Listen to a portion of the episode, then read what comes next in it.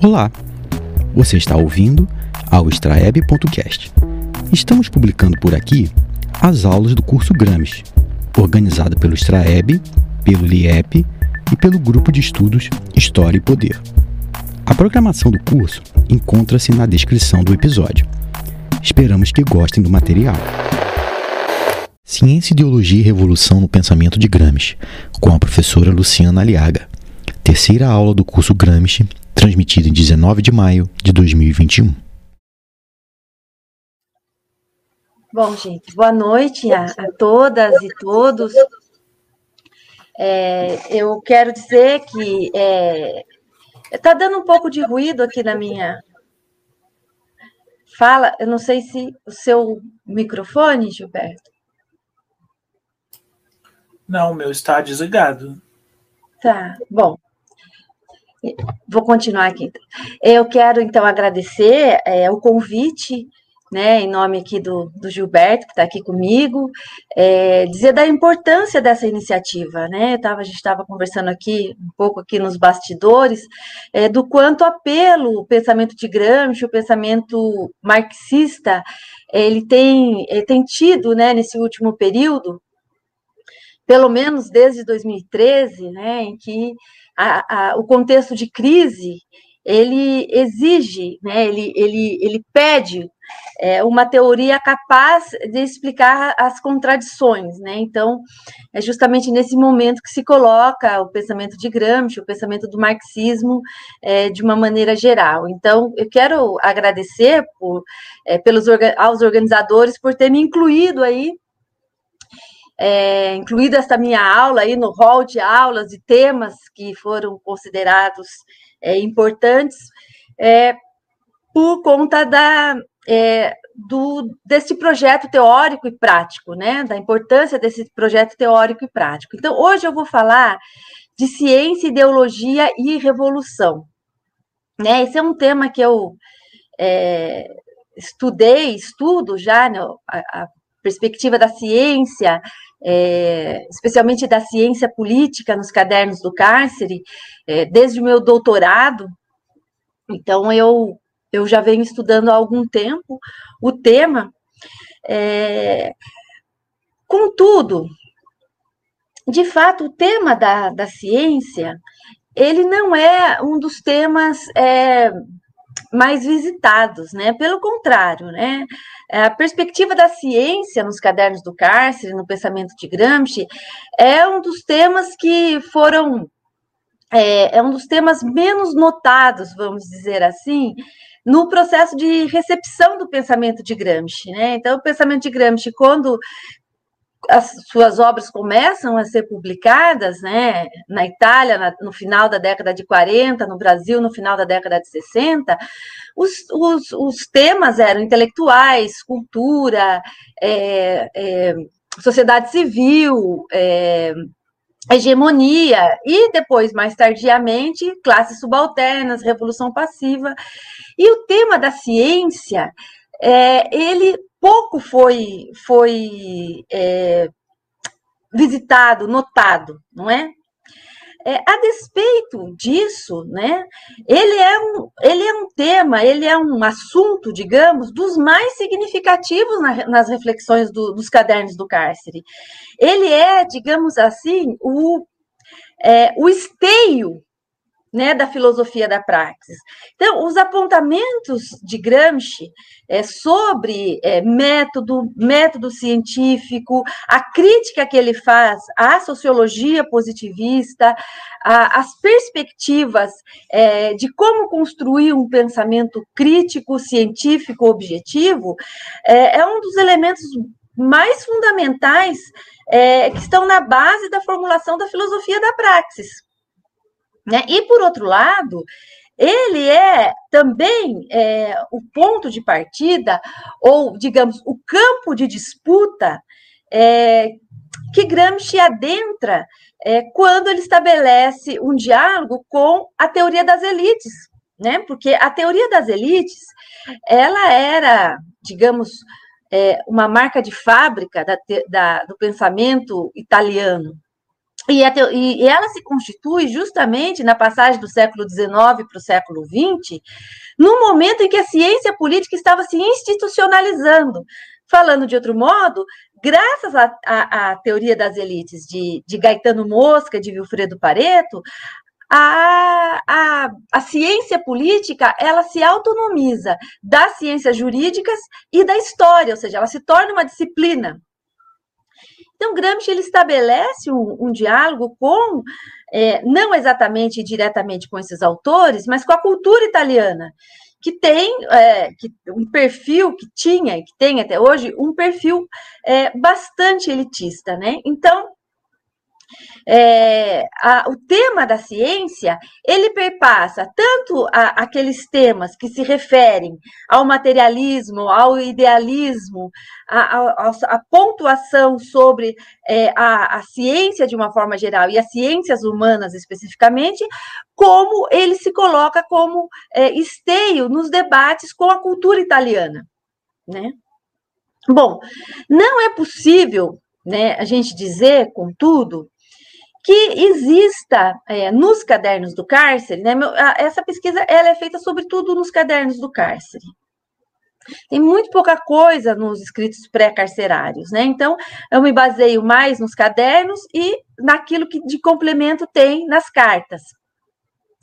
Então, é, não é possível a gente falar que nos cadernos do cárcere é, a gente possa encontrar uma teoria da ciência.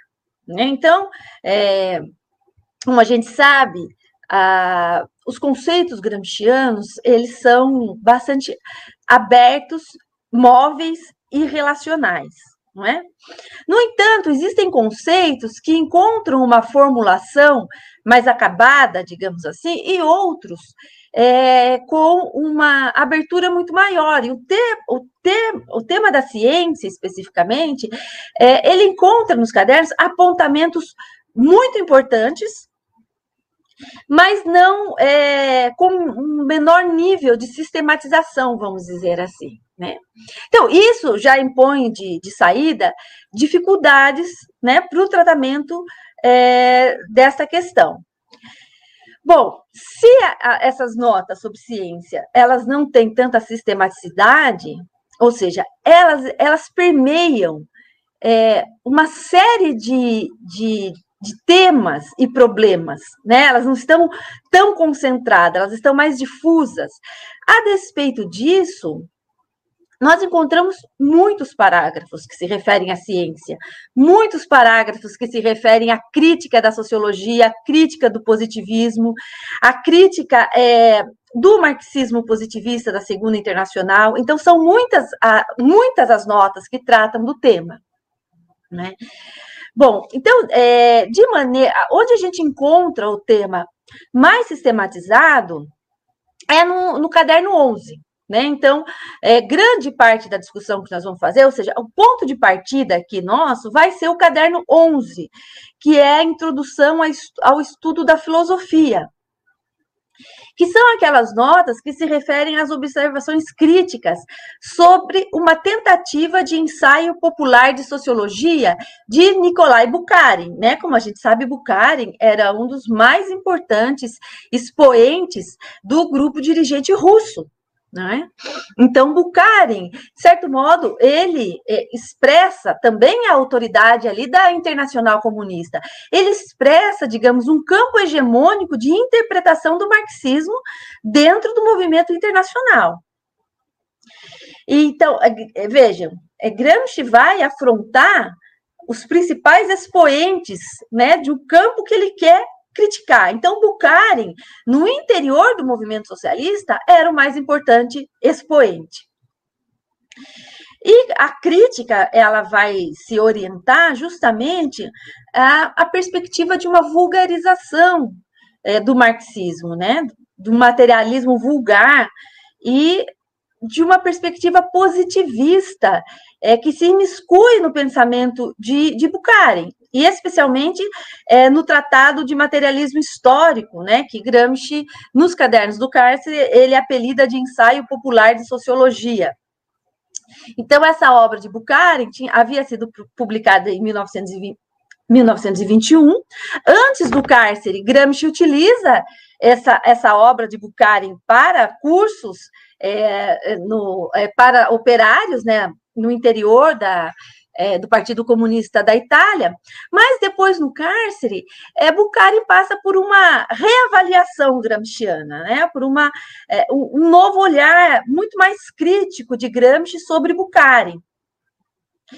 E é, essas notas né, do caderno 11, são notas de, digamos, de segunda escritura, né?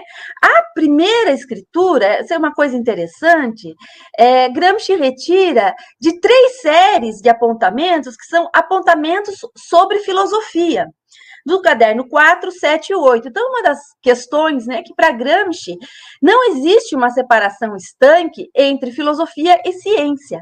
Pelo contrário, a filosofia é um modo científico de pensar a, a, a, a sociedade, as sociedades humanas, de refletir sobre a vida é, da é, a vida concreta é, na, na sociedade, nas sociedades humanas, né? Então, é, a, dos apontamentos de filosofia, nos cadernos 4, 7 e 8, saem tanto as notas sobre o tema específico né, da, da crítica ao positivismo, que vai ser o diálogo com é, quanto aquelas notas que ele vai dialogar com Croce. Então, são ambos temas de filosofia, e que são temas de filosofia que abarcam a perspectiva da ciência. Então, vejam, aqui já está, é, a gente já, já percebe, já tem aqui uma pista, digamos, que a, a, a filosofia da praxis, né, que Gramsci é, formula como uma, uma espécie de tradução do marxismo para a Itália, né, uma, uma perspectiva italiana do marxismo, que ele vai aprender a partir de Labriola, né, o termo é de Labriola, mas a filosofia da praxis, ela deve ter, ela deve carregar uma concepção é, crítica é, da vida social, uma concepção científica da sociedade. Né? Então, a perspectiva de teórica e prática da praxis, ela necessita é, de uma metodologia que lhe seja própria, de uma ciência que lhe seja própria. Então, ele vai afrontar esse, esses, essas questões, tanto na crítica a, ao materialismo vulgar, quanto ao revisionismo que, que Croce pretendia fazer sobre o marxismo. Então, é, ao, ao neo-idealismo crotiano. Então, são duas frentes de batalha, né? É, materialismo vulgar e neo-idealismo. Então, a gente percebe isso porque Gramsci vai formular é, uma primeira versão, essas notas, no mesmo bloco. Depois é que ele separa as notas sobre Bucari no caderno 11 e as notas sobre Croce no, no caderno 10. Então, é, as notas sobre Croce, é, elas, é, as que nos, que nos interessam, né, elas é, são escritas sobre a rúbrica Croce e Marx né? O que é muito significativo, né? E via de regra, elas tratam das relações entre ciência e ideologia, né? As perspectivas da ideologia. Para além disso, Croce é importante também para Gramsci, na medida em que é, é, Gramsci observa que foi Croce o primeiro a perceber que em Maquiavel havia uma concepção da autonomia da política. Ou seja, Maquiavel foi o primeiro a separar o ser do dever ser, e, portanto, ele seria aí uma espécie de precursor da ciência política, ou da ciência da política, como diz é, Gramsci, né? Então, a ciência, a, a, ciência, a ciência da política para Gramsci encontra-se nessa articulação Croce-Marx, Marx, Maquiavel, né? Então são esses dois, é, é, esses dois caminhos. É, então, mais especificamente, eu vou retomar depois a, esse nexo Marx-Maquiavel, é que servirá de base para a crítica da ciência política italiana. Por quê? Porque a ciência política italiana é uma ciência política herdeira de Maquiavel, né? E o meu diálogo, o diálogo que eu vou fazer aqui é especificamente com Wilfredo Pareto. Por que com Wilfredo Pareto, né? É, por, Primeiro, porque o Wilfredo Pareto, é, diferente de Mosca, ele dá, de Gaetano Mosca, ele dá muito mais atenção para os. É, para é, sistematizar os elementos de método, né? Ele dá mais atenção para o método. Em segundo lugar, porque ele, é, ele está muito mais próximo da letra do texto de Maquiavel. E em terceiro lugar, porque também estava muito mais próximo do fascismo.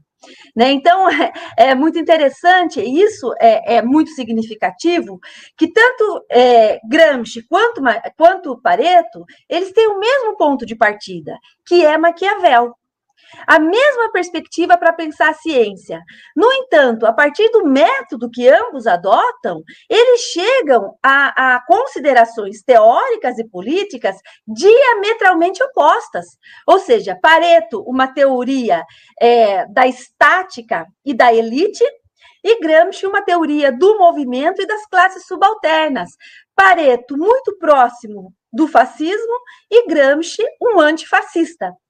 Né? Então, vejam, como a ciência e o seu método formam apenas um conjunto e tem implicações é, políticas diretas, né? Por isso que o tema da minha fala aqui é hoje ciência, ideologia e revolução, porque a, a, a, essa ideia de separação estanque entre ciência e ideologia, ela é tão utópica quanto a perspectiva de que ciência e ideologia não têm separação. Então, tanto colar uma a outra, quanto achar que é possível separar completamente, são perspectivas completamente impossíveis, né? Então, nós temos aí em Gramsci um realismo revolucionário, e em Pareto nós temos um realismo conservador, né? Eu vou retomar essas questões adiante. Então, as notas sobre ciência é, nos cadernos do cárcere, elas encadeiam esses, todos esses elementos: materialismo, idealismo, política, relações de forças, revolução, né? Então, é, é, vejam como a teoria e a prática, a ciência e o seu método, elas também se colocam no interior das relações de força.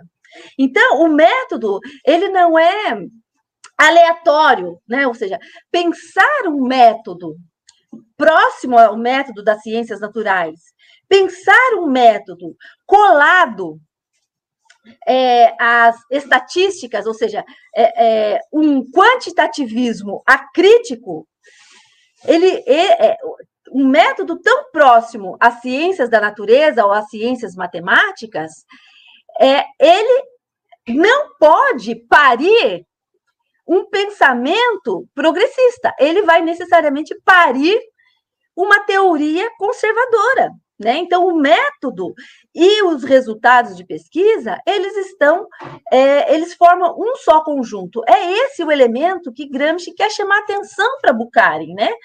Então, as notas sobre ciência encadeiam os sistemas materialismo, idealismo, política, relações de força e revolução e faz um diálogo com Bukharin, Croce, Maquiavel, Marx e a teoria das elites, além de um sem número de autores, né?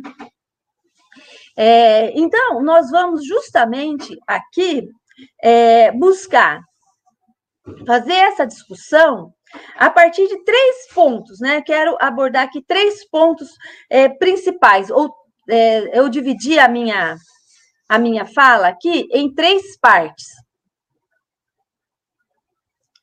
É, a primeira, a crítica ao positivismo no interior da, da Internacional Comunista, ou seja, é, a, vou começar pelo diálogo com Bukharin, no caderno 11.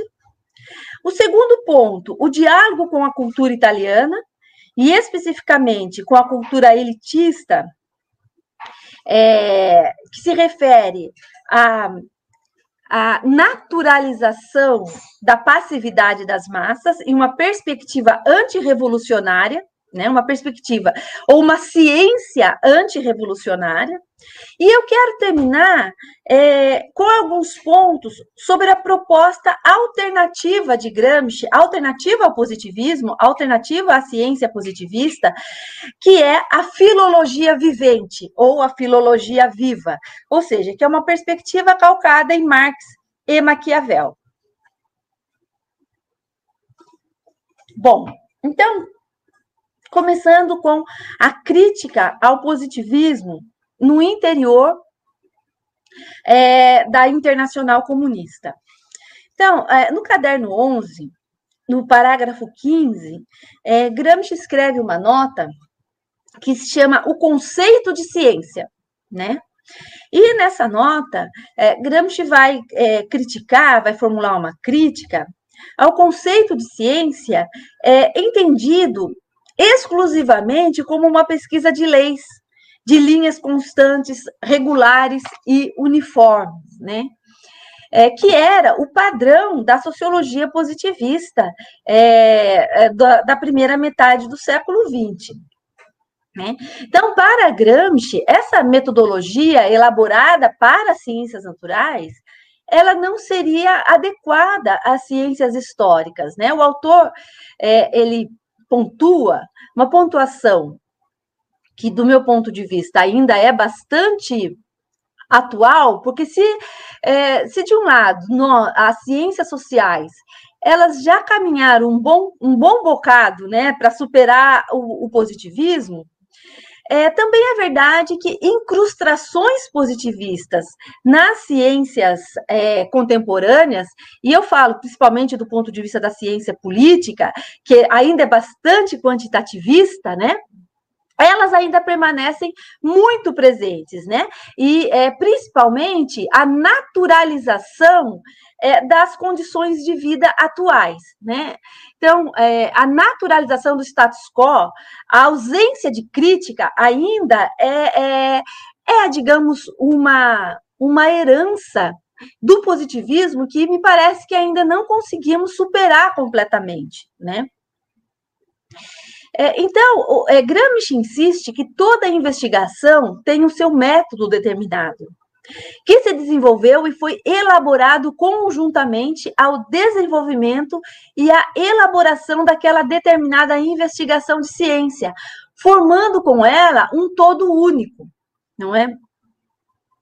Ou seja, é, é, ele está é, dialogando com Bukharin, e Bukharin ele escreve o ensaio de sociologia popular especificamente para dialogar com o operariado, para dialogar com as classes subalternas. É, no entanto, ele o faz a partir de uma perspectiva é, do positivismo, ou seja, do método positivismo, de recorte da, da, das temáticas, da perspectiva, é, digamos, do, do, dos grandes sistemas, de uma perspectiva de desenvolvimento linear da história, enfim, é, é, da perspectiva da objetividade muito ligada à, à, à neutralidade, aos grandes sistemas né, de pensamento. Então, Bukharin ele quer apresentar uma ciência revolucionária a partir de uma metodologia que nasceu junto com a perspectiva conservadora e evolucionista da sociedade. Esse é, é o grande problema. Então, Gramsci chama a atenção é, para o fato de que não existe um método tipo que é válido para qualquer ciência, né? Então, uma metodologia tipo de que você pode usar em qualquer ciência. Porque as ciências históricas, né, como Gramsci chama, ciências humanas, ela tem elementos que são específicos e, e, e que exigem um tratamento muito mais é, é, rigoroso, atencioso, mas, sobretudo, a perspectiva do movimento, né? Você não pode tirar o movimento e a contradição. Tem que saber que a, a sociedade capitalista, como um objeto contraditório, ela exige um método particular, né? Então, é, é, é claro, o diálogo é com Bucari, mas é com toda a ciência, é, a sociologia positivista. Eu coloquei lá para vocês numa, é, um texto é, complementar é, do Butchek, que é o método de Gramsci. E lá ele vai é, fazer essa discussão, né, é, esclarecer é, quais eram os elementos mais críticos do pensamento de Bukharin que Gramsci atacava. Ele vai fazer isso lá é, no pormenor, né? Eu sugiro que, que leiam também esse, esse complementar. Então, Gramsci, ele está discutindo é, com Bukharin, mas, na verdade, ele está discutindo com todo um campo, né? E, e principalmente a Segunda Internacional e também a terceira internacional, né? É, por quê? É que naquele momento, na passagem do século XIX para o século XX, quando a segunda internacional está se formando, a grande questão era como pensar o marxismo? O que é o marxismo? É preciso pensar o marxismo como ciência. Bom, e o que era ciência naquele momento? Ciência naquele momento era o positivismo, era o darwinismo, então, o que acontece é que grande parte ali dos teóricos da Segunda Internacional assimilam o darwinismo, assimilam o positivismo como método para é, o marxismo, né? Agora, o grande problema desse marxismo positivista é que ele era fatalista, né? Era um, um, um marxismo cristalizado, enrijecido, que não, que não deixava é, elementos, que não deixava espaço é, para a, o movimento histórico, né? É, então, esse era o grande problema, né? Que, que Gramsci vai criticar no Tratado de Materialismo Histórico de Bukharin. Então, conversando com Bukharin, Gramsci a, ataca toda uma tradição é, de pensamento. Bom, então, Bukharin pretendia escrever um manual de sociologia para os operários desejosos de se iniciar na nas teorias marxistas, né? É assim que Bukharin começa o seu texto. É, então, ele tinha o intuito de suprir a falta né, de uma exposição sistemática é, do marxismo, que ainda não existia. Então, a, a ideia é, de Bukharin é é, fazer uma discussão sobre a importância prática das ciências sociais, trazendo a lume o caráter de classe das ciências sociais. E aí vai defender uma ciência proletária que se definiria como uma sociologia marxista. E o problema para Gramsci é justamente pensar uma sociologia marxista. Né? Vejam, aqui a questão é que sociologia era sinônimo de positivismo naquele momento. Então, pensar uma sociologia positivista, para Gramsci, era uma contradição em termos, né? É, e seria irrealizável. Porque é, é, enquanto a, a, o positivismo ele se baseia, digamos, numa lógica tradicional, na lógica formal, na lógica da não contradição, a, a filosofia da praxis se baseia na lógica dialética, ou seja, justamente na lógica da contradição, ou seja, a sociedade é um objeto contraditório e em movimento. Então, o método positivista, né, é, segundo Gramsci, ele não, ele não poderia servir né, de base para a filosofia da praxis, uma vez que ele parte de leis fixas, de uniformidades, ele busca as causas, ele pretende fazer previsões, né? Então, esse método, é, como eu disse, né, ele já sofreu muitas reelaborações, mas em grande medida ele ainda se mostra muito vivo, né? Nos surveys, nas estatísticas, é, no apego muito forte às estatísticas, é, no estudo, é, na no própria é, eleição dos temas, por exemplo, da ciência política. Hoje se estuda muito mais as elites no poder, é, é, a ciência política mais mainstream, né, é, estuda, enfoca as elites no poder. E estuda muito pouco os movimentos sociais. Por quê? Porque parte-se do pressuposto que a massa ela é desorganizada e que o ator político relevante são as elites. Então, isso é também uma incrustação do elitismo e do positivismo do início do século XX né? Você partir do pressuposto que não há atividade política ao nível das classes subalternas. e, portanto, os movimentos sociais, eles, é, é, os movimentos sociais, eles são estudados hoje é, pelas correntes marxistas, muito mais é, do que é, pelo, por esse campo principal das ciências humanas, né? Então, a, a, para Gramsci, as ciências históricas, né, as ciências humanas, é, é, não deveriam se apegar a, ao quantitativismo, a, a, a, perspectiva das leis fixas, a perspectiva das previsões, de busca das causas, porque isso seria uma maneira ingênua e pueril de resolver o problema prático da previsibilidade histórica. Então, essa deformação da perspectiva científica na ciência, ou seja, que busca prever é, a, as causas, a causa das causas, a causa primeira, é justamente é, o que para Gramsci era um erro científico, né? Então, Gramsci vai dizer: é possível prever cientificamente apenas a luta, né? mas não os momentos concretos dela. Então, desse modo, embora as estatísticas, os métodos quantitativos, de modo geral, forneçam elementos de realidade e devam ser utilizados como um recurso, como recursos, eles não podem é, ser é, absolutos, né? Eles não eles revelam relações concretas, mas eles revelam é, relações concretas daquele momento.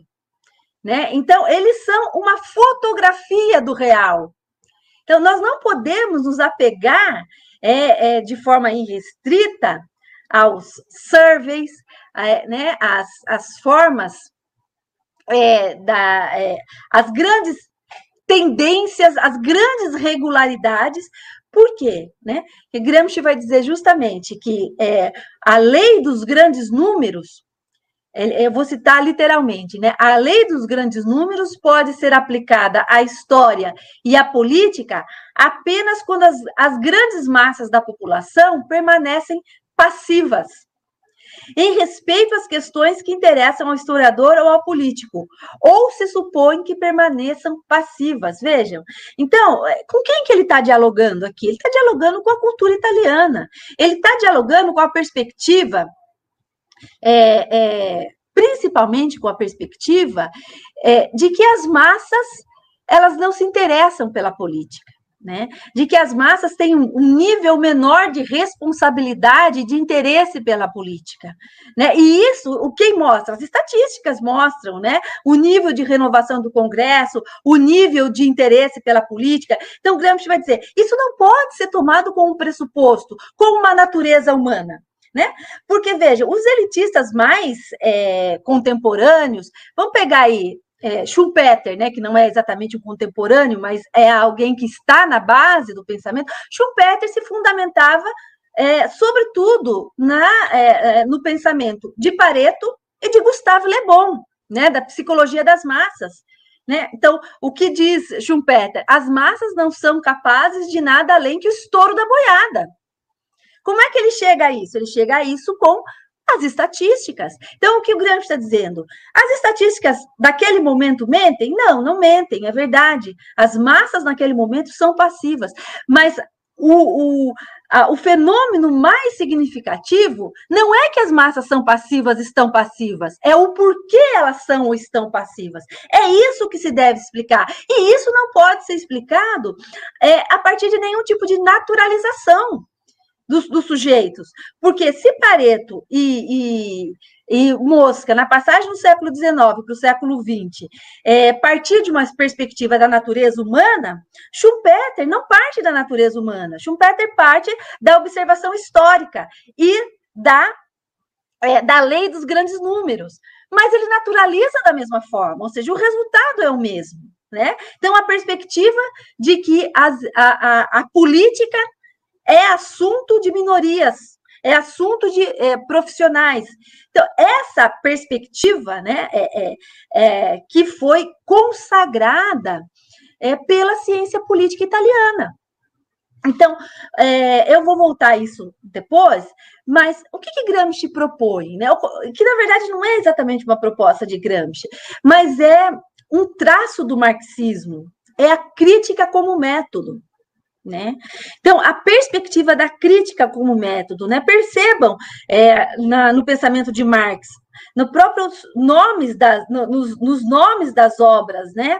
Crítica à economia política, né? A crítica é, é sempre, é, ela é sempre destacada, né?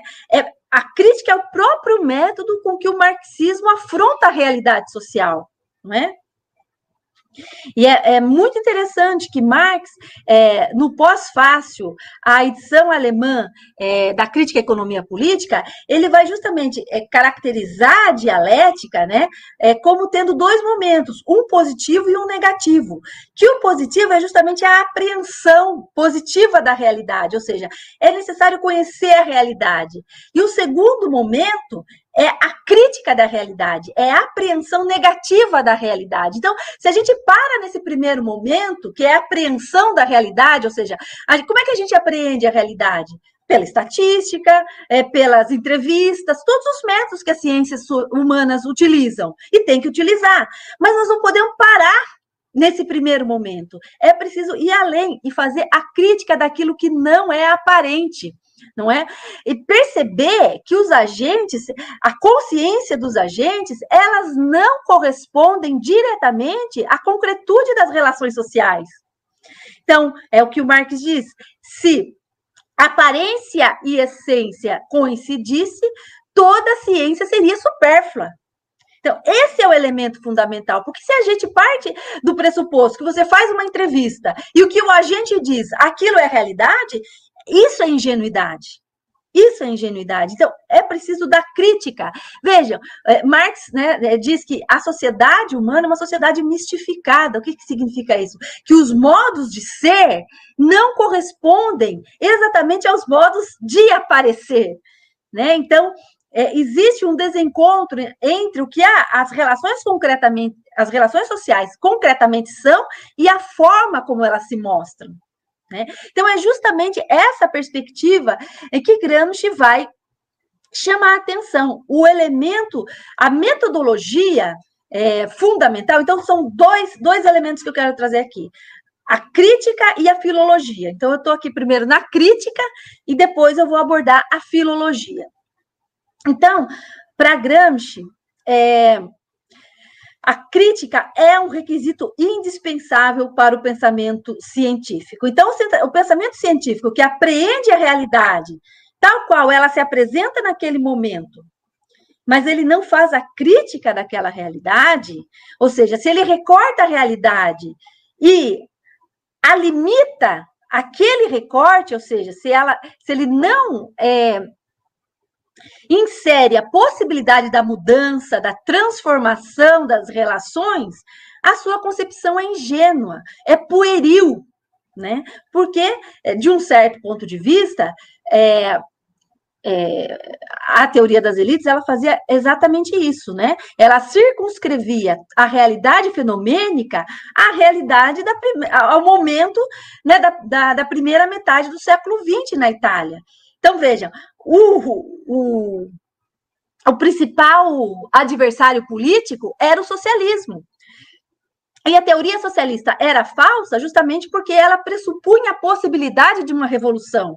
Então, eles diziam que é ideológico porque escapa à realidade. Né? É o que a gente pode chamar né, a teoria conservadora de um tropo-realismo, ou seja, um realismo excessivo. Por quê? Porque ele não considera o papel da ideologia e da ação humana na, na transformação dessa realidade, acaba cristalizando e paralisando a realidade naquele momento. Então, por exemplo, Wilfredo Pareto e todos os positivistas daquele momento entendiam é, a, que a realidade era a realidade do capitalismo. E aí essa realidade, ela passa a ser intransponível, porque ela não é criticada de forma alguma, ela é aproximada ela é, quando se procede desse modo, você acaba medindo apenas, destrinchando, né, fazendo apenas uma análise morfológica daquele momento, você eterniza aquele momento. Você naturaliza aquele momento, que é a mesma crítica que Marx, que Marx fazia à economia política. É a mesma coisa que a economia política fazia. Era naturalizar o capitalismo. Então, a metodologia é, apropriada para apreensão do conhecimento, especialmente o conhecimento histórico, isso é, de caráter político e social, seria a crítica, né? E esse caráter crítico, ou a gente pode dizer dialógico do pensamento de Gramsci, é algo que já foi bastante estudado, conhecido, reconhecido, né?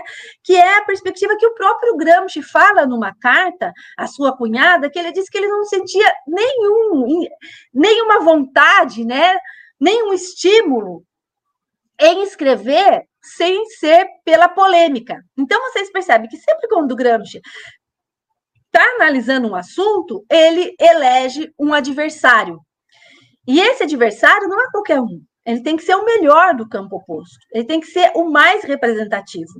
Então, Jorge Barata, por exemplo, no texto As Rosas e os Cadernos, que é um texto de 2003, é, ele já chama atenção para o procedimento estruturalmente dialógico de Gramsci que é algo que, por exemplo, Valentino de Ratana, que é o responsável pela edição crítica dos cadernos do cárcere, já tinha observado antes, né?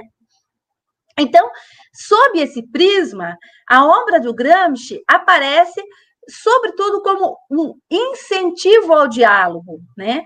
Então, é, isso é fundamental, né? Como o autor pensa por confrontação. E é, a partir desse método, Gramsci ele não traz a, ele não importa é, metodologias estranhas para dentro da filosofia da praxis, mas ele traz para a filosofia da praxis os problemas que essas metodologias colocam para as ciências sociais.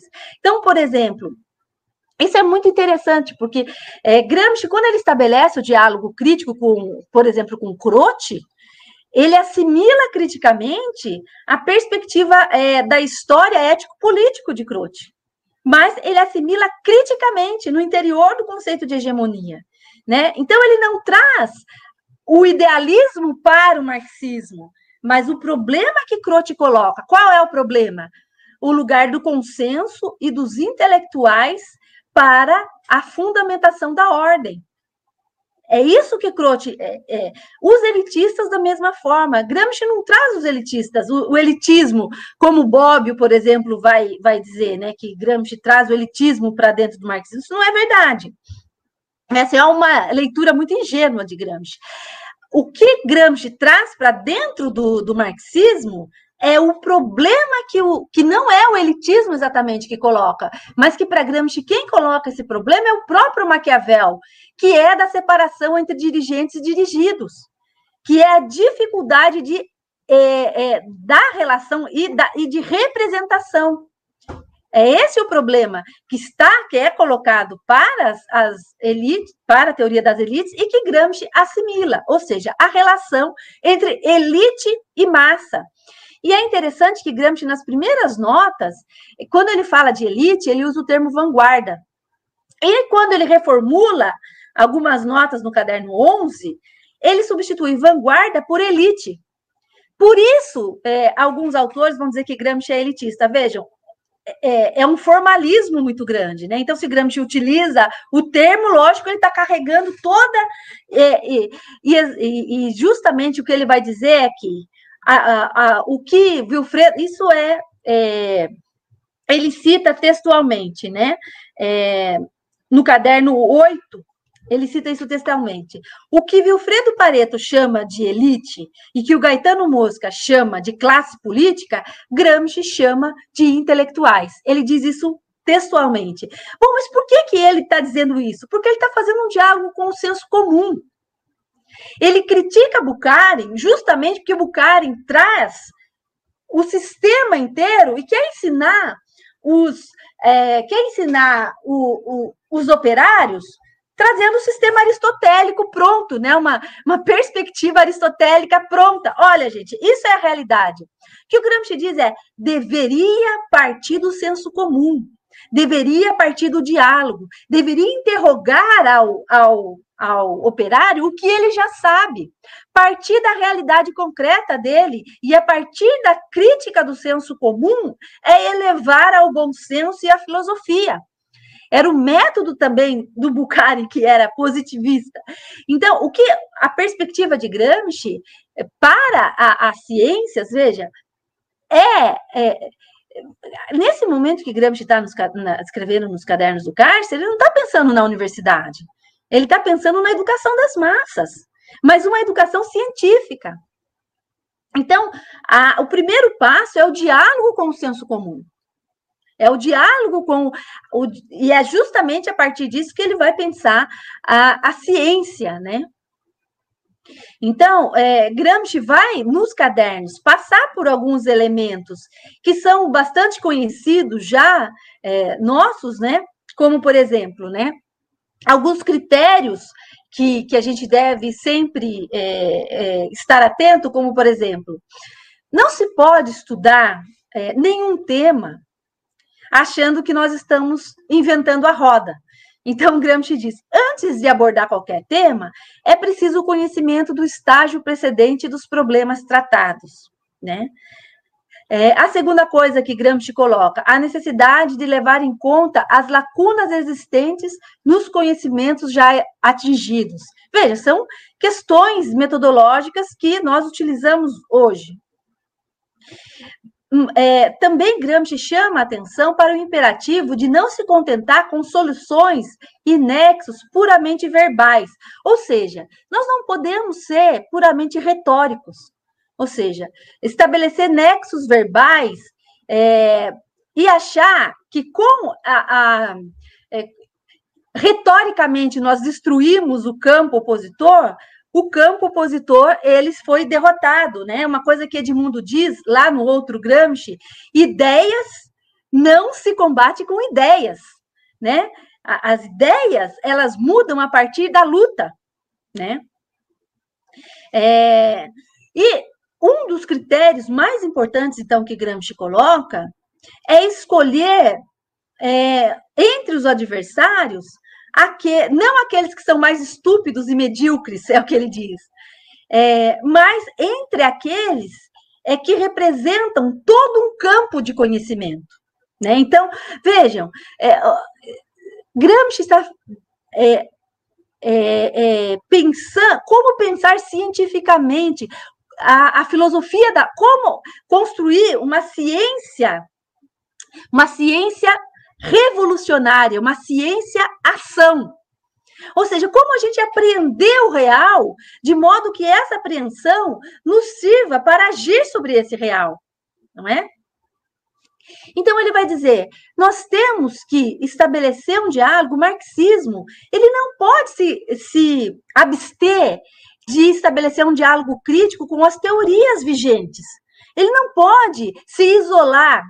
Ele tem que é, se estabelecer dos debates mais atualizados do nosso campo. Então, nós temos que escolher aqueles. É, é, aqueles, a, aqueles pensadores, aqueles intelectuais que representam o que há de melhor é, na filosofia do nosso tempo histórico, tanto do ponto de vista teórico quanto político. E nós temos que estabelecer um diálogo com ele, nós temos que disputar a hegemonia no âmbito das consciências. Essa é uma questão, né? Que Gramsci diz que a hegemonia, ela é sobretudo uma relação pedagógica.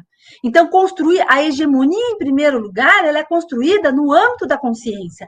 Por isso essa disputa é, sobre ciência, essa disputa que se refere é, especificamente ao, ao, ao que é o real, ao conhecimento do real, é tão importante, né?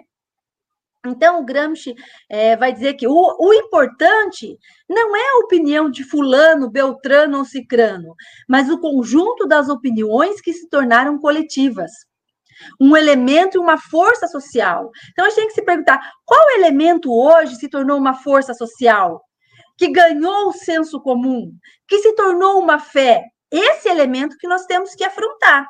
É, é com ele que nós temos que estabelecer diálogo ao nível das massas e ao nível da universidade, ou seja, em todos os níveis, do, todos os níveis do senso comum.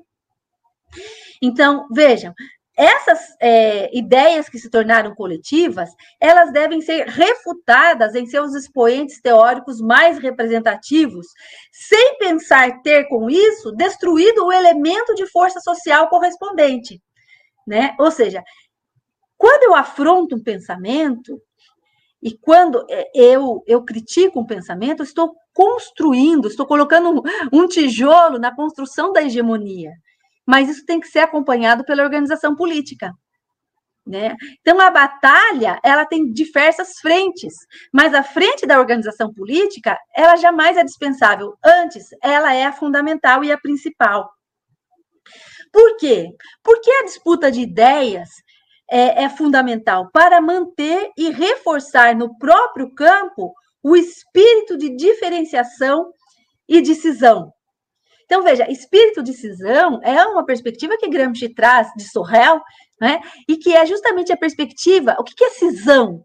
Né? O espírito de cisão é quando o homem, é, é, quando o sujeito, ele percebe que pela própria concepção de mundo e pela condição social, ele pertence a uma classe social. Então, cisão é cisão com seu caráter, o seu conteúdo de massa, ele precisa se diferenciar da massa, né? Como diz Gramsci, todos somos conformistas de algum conformismo. É preciso criar um novo conformismo, né? Então é preciso criar, é, é, superar o homem massa. É, é, é preciso o espírito de cisão. E segunda coisa, criar um terreno que permita ao próprio campo absorver e vivificar uma doutrina original própria correspondente às condições de vida própria. Do que que Gramsci está falando? De hegemonia, né? Então, essas indicações, é, elas indicam a necessidade de elaboração de um método que seja adequado às ciências sociais. Vejam, nós, né, é, e eu falo, né, como professora é, de uma universidade pública, eu tenho uma preocupação em criar um ou em é, estabelecer um método que esteja adequado com a crítica social e me colocar, né, nas relações sociais de forças a partir de uma perspectiva crítica. Né? Então, isso é uma perspectiva fundamental para quem está na universidade, mas não apenas para quem está na universidade. Nos movimentos sociais, né? A perspectiva da crítica, da construção de conhecimento é fundamental. A gente construir o conhecimento a partir do desvelamento das, é, é, das relações não imediatamente aparentes, né?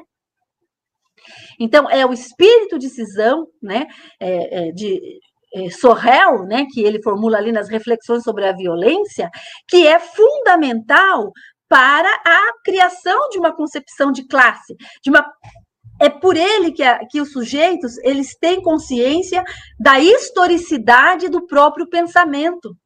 Ou seja, o, no senso comum a gente não percebe que o nosso que, que o nosso pensamento é o pensamento do homem massa, que as nossas ideias são ideias de um tempo histórico e que elas precisam ser criticadas, né? Bom, é, a partir disso, eu vou passar, então, é, para o segundo ponto, né? Eu tenho mais 20 minutos, é, eu vou passar para o segundo ponto, que vai ser mais curto, porque eu já adiantei muita coisa, que é o diálogo, então, com a cultura elitista.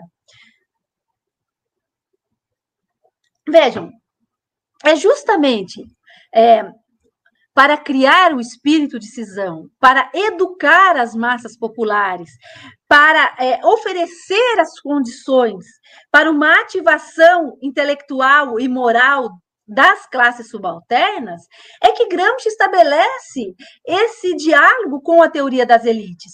Por quê?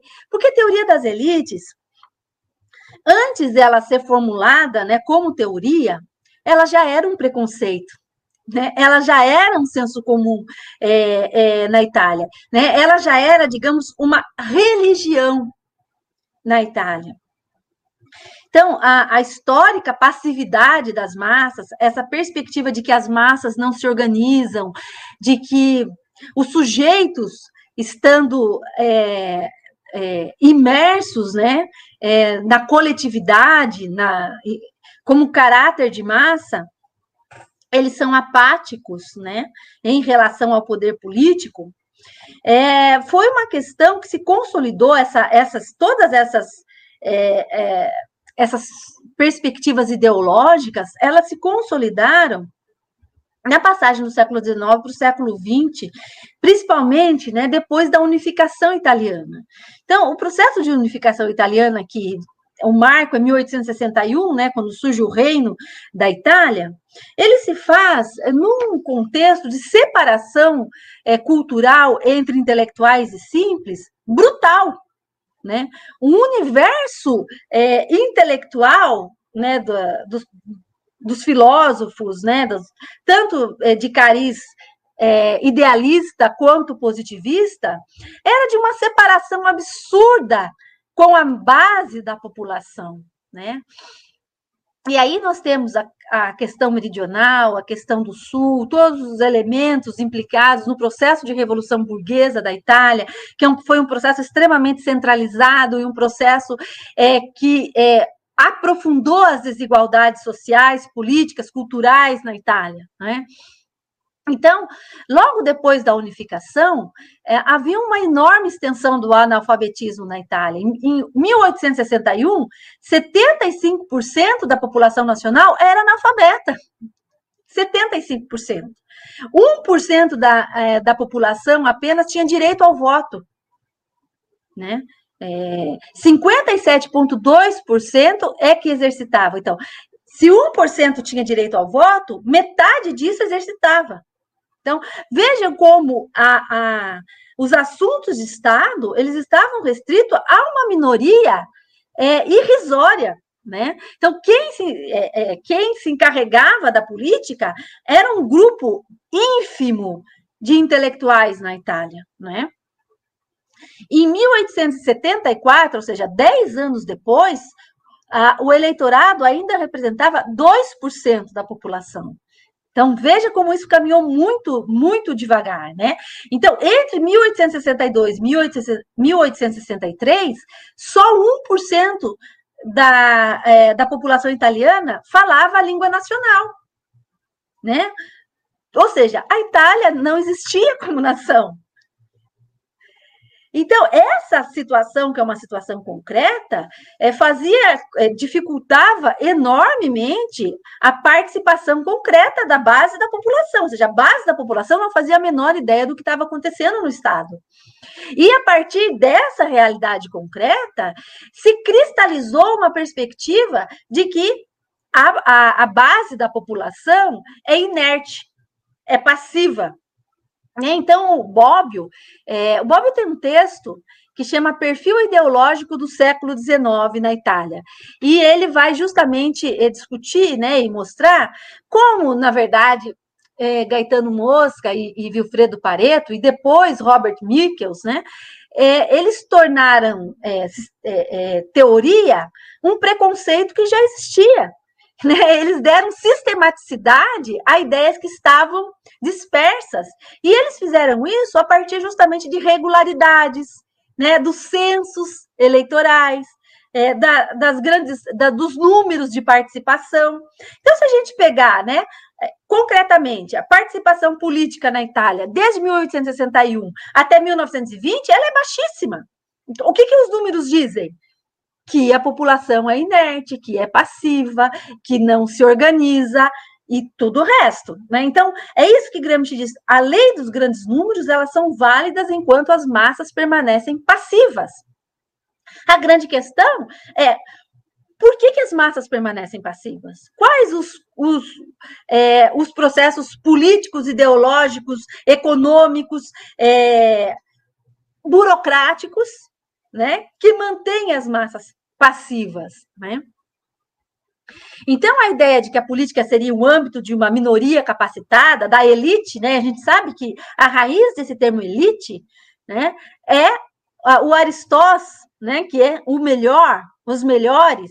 A perspectiva de Pareto é justamente que a elite são aqueles que conseguiram os melhores índices é, no seu próprio campo. Então, a elite de governo é, são aqueles que conseguiram é, Pareto vai dizer, né, uma, uma linguagem bastante cínica, que conseguiram utilizar a força e a fraude para chegar onde estão. Ou seja, que conseguiram convencer o maior número de elites, porque para ele é elites contra elites, as massas não importam, né? É, então, esse, esse diálogo crítico é, que Gramsci estabelece com é, a teoria das elites é fundamental para é, formulação do conceito de intelectuais. Né? No início do caderno 12, Gramsci ele se pergunta: é, os intelectuais eles constituem uma classe em si ou cada, é, cada grupo social cria para si o seu próprio grupo de intelectuais? Por quê? Justamente porque quando Mosca utiliza o termo classe política, ele está reformulando uma concepção marxista, é um diálogo com o marxismo, né? Que se Marx, ele para definir as classes, ele parte da oposição fundamental entre é, capital e trabalho, os elitistas eles vão partir da, da oposição fundamental entre elite e massa. Ele vai dizer, olha, os processos políticos, eles não têm nada a ver com a economia.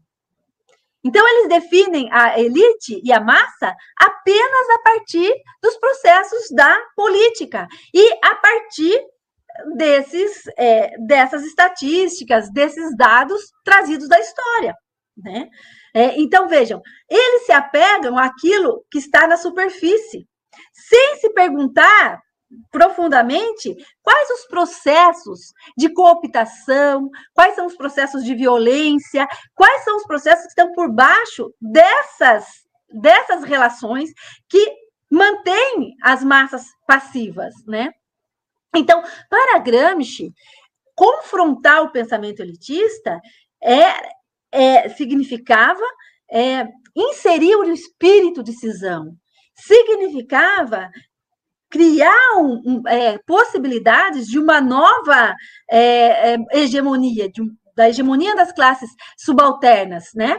É, por isso Gramsci diz, né? Todos os homens são filósofos. Né, uma das frases mais mal entendidas de Gramsci é todos os homens são filósofos, né? Eu já ouvi críticas a Gramsci, imagine que todos os homens são. Porque justamente o que ele está dizendo, todos os, os seres humanos são capazes de pensamento crítico. É isso que ele está dizendo né? Todos os sujeitos são capazes de exercer funções de direção e organização de classe, não é? Então, ele está contrariando esse senso comum. Então, Gramsci, para atender às suas próprias recomendações metodológicas, ele é levado a, a, a é, estabelecer um diálogo com a teoria das elites, né? A estabelecer. O diálogo com Pareto não é um diálogo direto, né? Eu tento mostrar isso na minha tese, é, que depois virou um livro, mas é um diálogo mediado pela cultura e por Maquiavel. Por quê? Porque Gramsci e Pareto, eles estão fundados no pensamento de Maquiavel. É Maquiavel, bom, aliás, na primeira metade do século XX, qualquer autor que quisesse se afirmar com autoridade ele reivindicava Maquiavel. Então, Mussolini reivindicou Maquiavel, né? Então, os antifascistas reivindicaram Maquiavel. Tanto o fascismo quanto o antifascismo reivindicava é, Maquiavel. Então, a, a constatação é, de Pareto, né, é, é, é baseada em Maquiavel a partir da perspectiva de Maquiavel, é, quando é, Maquiavel pensa as formas de conquistar e manter os estados. Então, Maquiavel é, claramente coloca né, uma ênfase na força, a perspectiva de que o fundamento de todos os estados são boas leis e boas armas, mas sem as boas é, armas não existem boas leis. Então, o que faz Pareto? Pareto, ele estirpa aquela parte humana, né, do centauro, eh, do centauro maquiaveliano, né, e ele pega apenas a parte animalesca, né, os leões e as raposas, que Maquiavel diz que o príncipe deveria tomar como exemplo para pensar o lado animal da política. Então, é, Maquiavel retira, é, Pareto retira Maquiavel do seu contexto para tornar a a política, para pensar a política, é uma atividade exclusiva de minorias e é, de minorias que deveriam ser capazes de usar a força para manter o Estado. Então, ele está ali no contexto de uma discussão com o socialismo, ou seja, ele escreve isso quando as primeiras é, lideranças socialistas chegam no parlamento.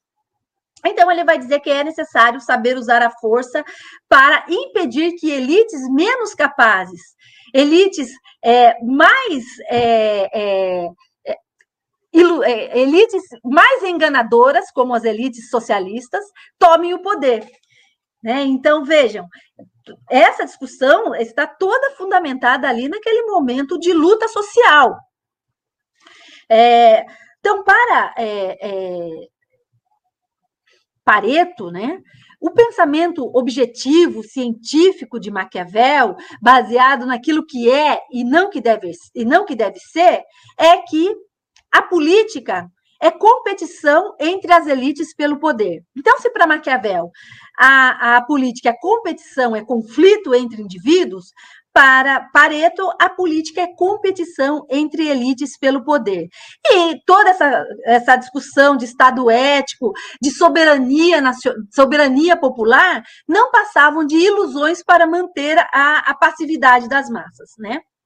Então, o que a realidade efetiva, né, das coisas, como diria Maquiavel, é que não existe mais homens que dominam e homens que são dominados. E que a realidade em todos os tempos históricos são essas que é, a ciência sem pressupostos, sem ideologias, ela vai perceber, né? ele vai dizer, até os menos espertos percebem é, que é, em todos os tempos históricos, mesmo depois de uma revolução, o que se afirmou foi uma minoria dirigente. Então, Pareto formula um pensamento de uma classe só. Ou seja, para Pareto, a política é o campo de atuação das oligarquias, né? E ele faz isso a partir da crítica das ideologias.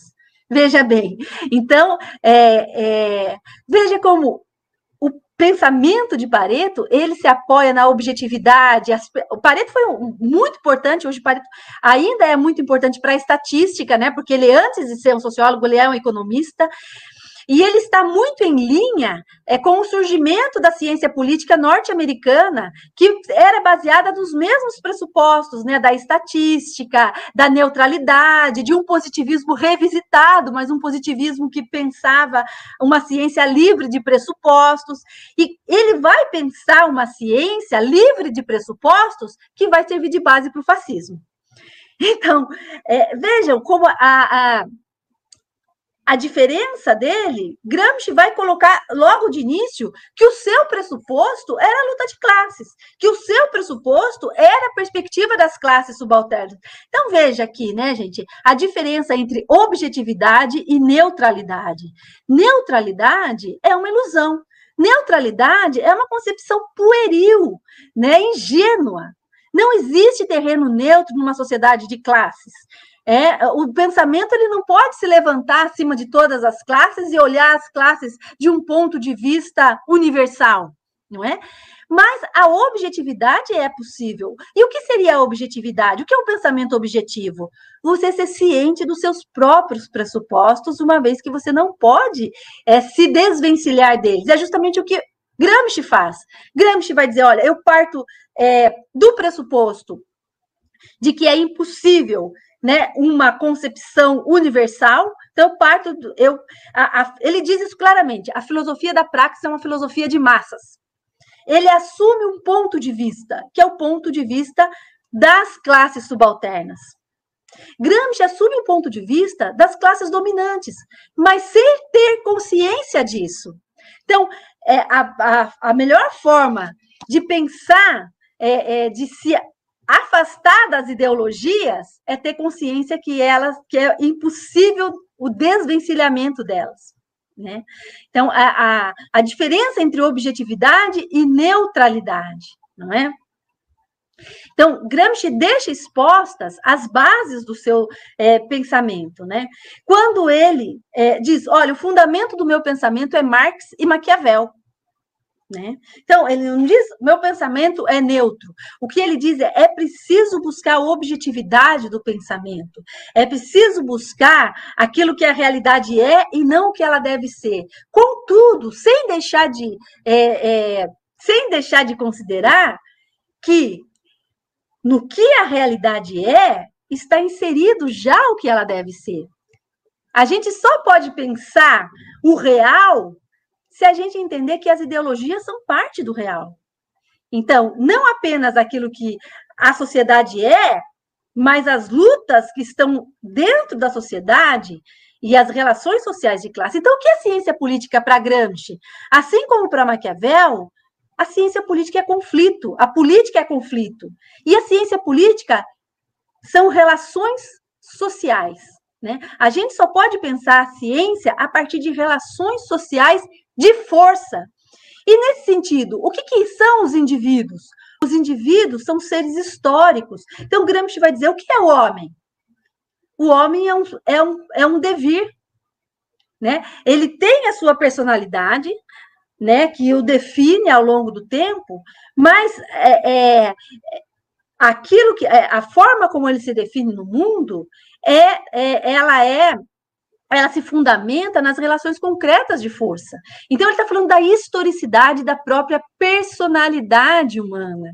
E isso é, dialoga diretamente com a ciência política de Pareto, porque ele diz que a ciência política é ciência do homem.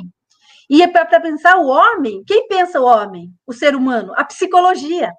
Quando ele faz isso, ele naturaliza, como se existisse, como se os seres humanos fossem apenas um em todos os tempos históricos. Então, justamente, a partir de todos esses processos, Gramsci vai substituir né, a perspectiva da passividade, da discussão das massas, ele vai colocar essa discussão na chave subalternidade e hegemonia. Veja, ele desnaturaliza quando ele diz que subalternidade é uma relação. Não existe nenhum elemento, nenhum dado intrínseco que nos torne é, sujeitos passivos. E aí, eu não vou ter tempo de falar disso, mas ele está no contexto né, do. É, o, o que eu coloquei lá, né, a, o método de Gramsci, ele vai discutir né, a perspectiva de ciência daquele momento, o cientificismo, por exemplo, de Lombroso, né, da, da antropologia criminal, é que naturalizava é, a, o marginal, o criminoso. Com isso, se marginaliza e se naturaliza a, a, os camponeses, as classes subalternas, como se fossem incapazes e bárbaros por natureza. Então, quando Gramsci constrói a categoria subalternidade, ele tira da chave naturalizante e ele coloca na chave das relações de força. Então, o que, que é o subalterno? É aquele que, é, nos processos é, de luta de classes, ele foi subalternizado. Então, não se pode mais falar de classes, é, de massas passivas, mas de massas apassivadas. Embora Gramsci não utilize esse termo, né? Mas ele, quando ele coloca em chave, é, quando ele coloca na chave é, da subalternidade, ele muda, ele, ele historiciza. Bom, e agora, para terminar, eu vou pedir mais um tempinho que eu tô para é, o último ponto. É, é, pode ser, Gilberto? Que é, então, uma alternativa, o terceiro ponto, né? Então, essa discussão, o terceiro ponto, uma concepção científica alternativa, que é a filologia vivente ou a filologia viva. Então, como eu disse, né, dois elementos são importantes para pensar ciência a partir de Gramsci. Um é a crítica, outra a filologia. Então, a filologia, é, a discussão sobre filologia vivente ou filologia viva, ela aparece no interior da discussão com Bucari também. Né? É, na mesma nota é, que ele é, discute as leis dos grandes números, né? E ele vai dizer: a filologia é a expressão metodológica da importância dos fatos particulares entendidos como individualidade definida e especificada. O que, que Gramsci está dizendo? Né? O método de Gramsci é sempre do particular para o geral. Dificilmente Gramsci vai partir de uma generalização para o particular. Ou seja, a perspectiva da história, né? A perspectiva das especificidades de cada cultura, né? Então, a, é, a crítica às generalizações que fazia o positivismo. Então, a filologia, na concepção de Gramsci, indica a importância de conceber a história em seu movimento complexo e contraditório, com especial atenção ao diálogo com os elementos específicos da cultura em estudo. Então, nessa mesma nota, né, eu vou ler, ela diz o seguinte: a ação política tende precisamente a tirar as grandes multidões da passividade. Isso é, a destruir a lei dos grandes números. Como então isso pode ser considerado uma lei? Também neste campo é possível ver a desorganização que na arte política conduz à substituição na função diretiva do indivíduo único, do líder individual pelo organismo coletivo. Os sentimentos padronizados das massas que o singularizam, que o singular conhece como expressão da lei dos grandes números, isto é, racionalmente, intelectualmente, e que ele, se é um grande líder, traduz em ideias forças, em palavras forças do organismo coletivo, são conhecidos pela coparticipação, pela copassionalidade. E se o organismo coletivo está vitalmente inserido nas massas, conhece por experiência detalhes imediato, imediatos é, com um sistema de filologia vivente, por assim dizer. Então, veja, o que ele está dizendo?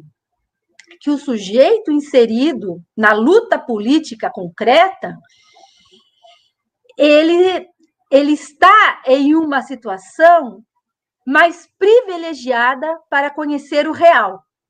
Ou seja, mais próximo do real está aquele que está inserido nas relações sociais de força. E não que está inserido individualmente, mas que está inserido em um movimento coletivo. Né? Então, a filologia vivente de Gramsci se refere a uma forma de conceber a história e a política como processos vivos, como contínua transformação, da qual os indivíduos não apenas aprendem regularidades e leis pelos estudos científicos, mas participam como atores do drama histórico. Né? Então, aquele que participa como ator do drama histórico, da luta política, ele percebe elementos que talvez o cientista de gabinete não perceba, não saiba. Ele tem dados que o pesquisador de gabinete não tem.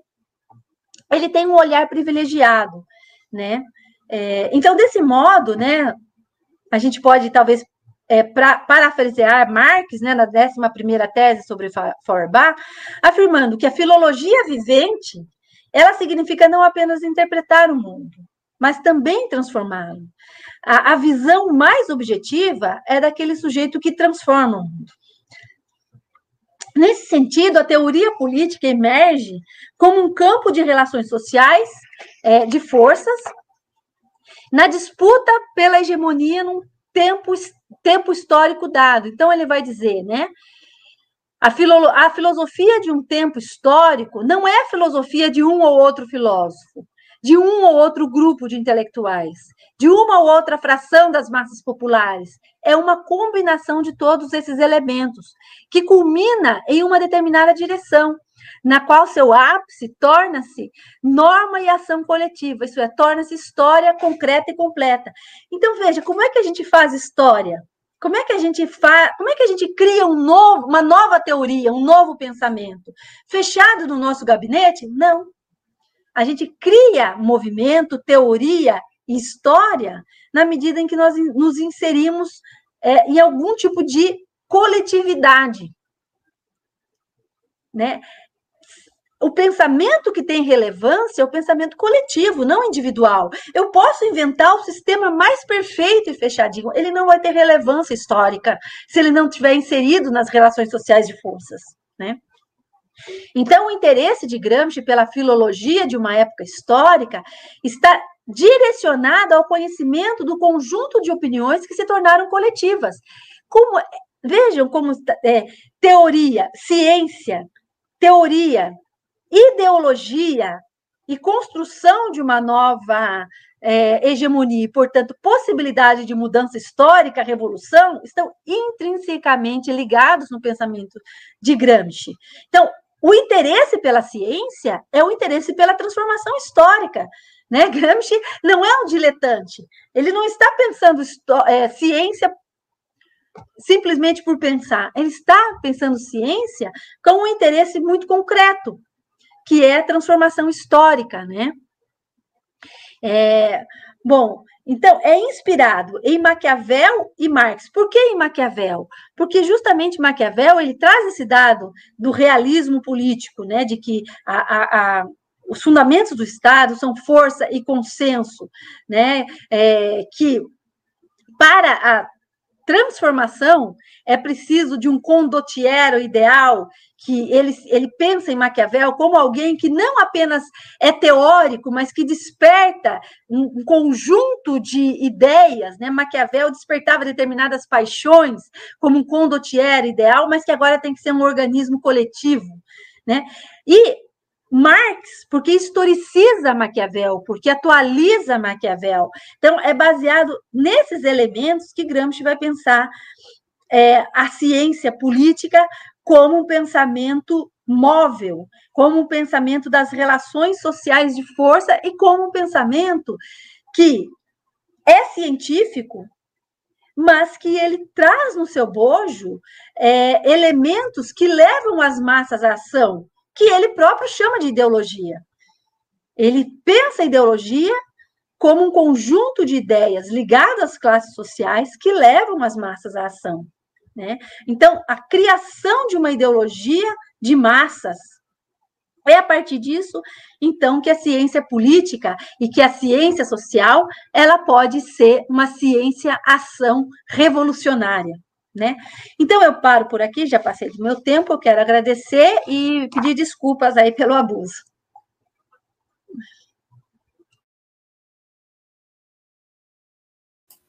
Muitíssimo obrigado, Luciana. Certamente, se, se eu cortasse a fala pelo tempo, eu seria linchado, né? O que a gente vê aqui no chat, assim, são centenas de comentários, né, de pessoas maravilhadas, então, nem vou elogiar a fala, porque tá, o que está colocado no chat aqui já, já diz tudo. A gente tem perto de mil pessoas assistindo né, no momento, é, o que é muito, muito gratificante, né, uma aula fundamental, imprescindível. Para você ter uns, uns minutinhos assim para descansar um pouquinho a garganta, vou passar alguns informes e aí a gente já retorna, já entra né, no bloco de perguntas. Né? Alguns informes em termos é, organizativos, né? algumas coisas que, que a gente tem, tem colocado sempre, mas acho que é importante repetir, porque sempre gera dúvida, né? acho que, que é importante esclarecer. O curso é constituído de 14 encontros. Este é o nosso terceiro, portanto, nós temos bastante curso né, pela frente e vamos indo né, de, de questões em questões e vamos né, nos apropriando né, desse debate de uma forma coletiva, o que é muito bom.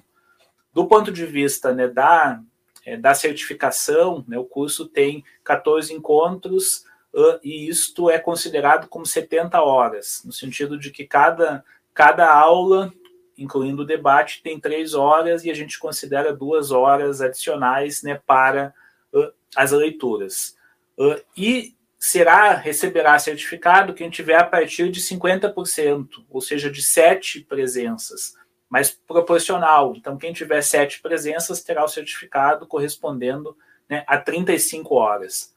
Por essa razão, a gente vai manter em aberto a inscrição até a metade do curso. Né? Até a sétima aula, as inscrições permanecem em aberto uh, e, portanto, a gente é, é quem, quem tomou contato agora, pode se inscrever. Né? Quem achar, a partir das aulas que assistiu, tiver outras pessoas para divulgar, né? para convidar, convide a fazer a inscrição no curso, né? porque isso, né? essa é uma oportunidade de fato bastante é, é, rica né? de debate e bastante pertinente em qualquer contexto e mais ainda neste contexto é que a gente vivencia.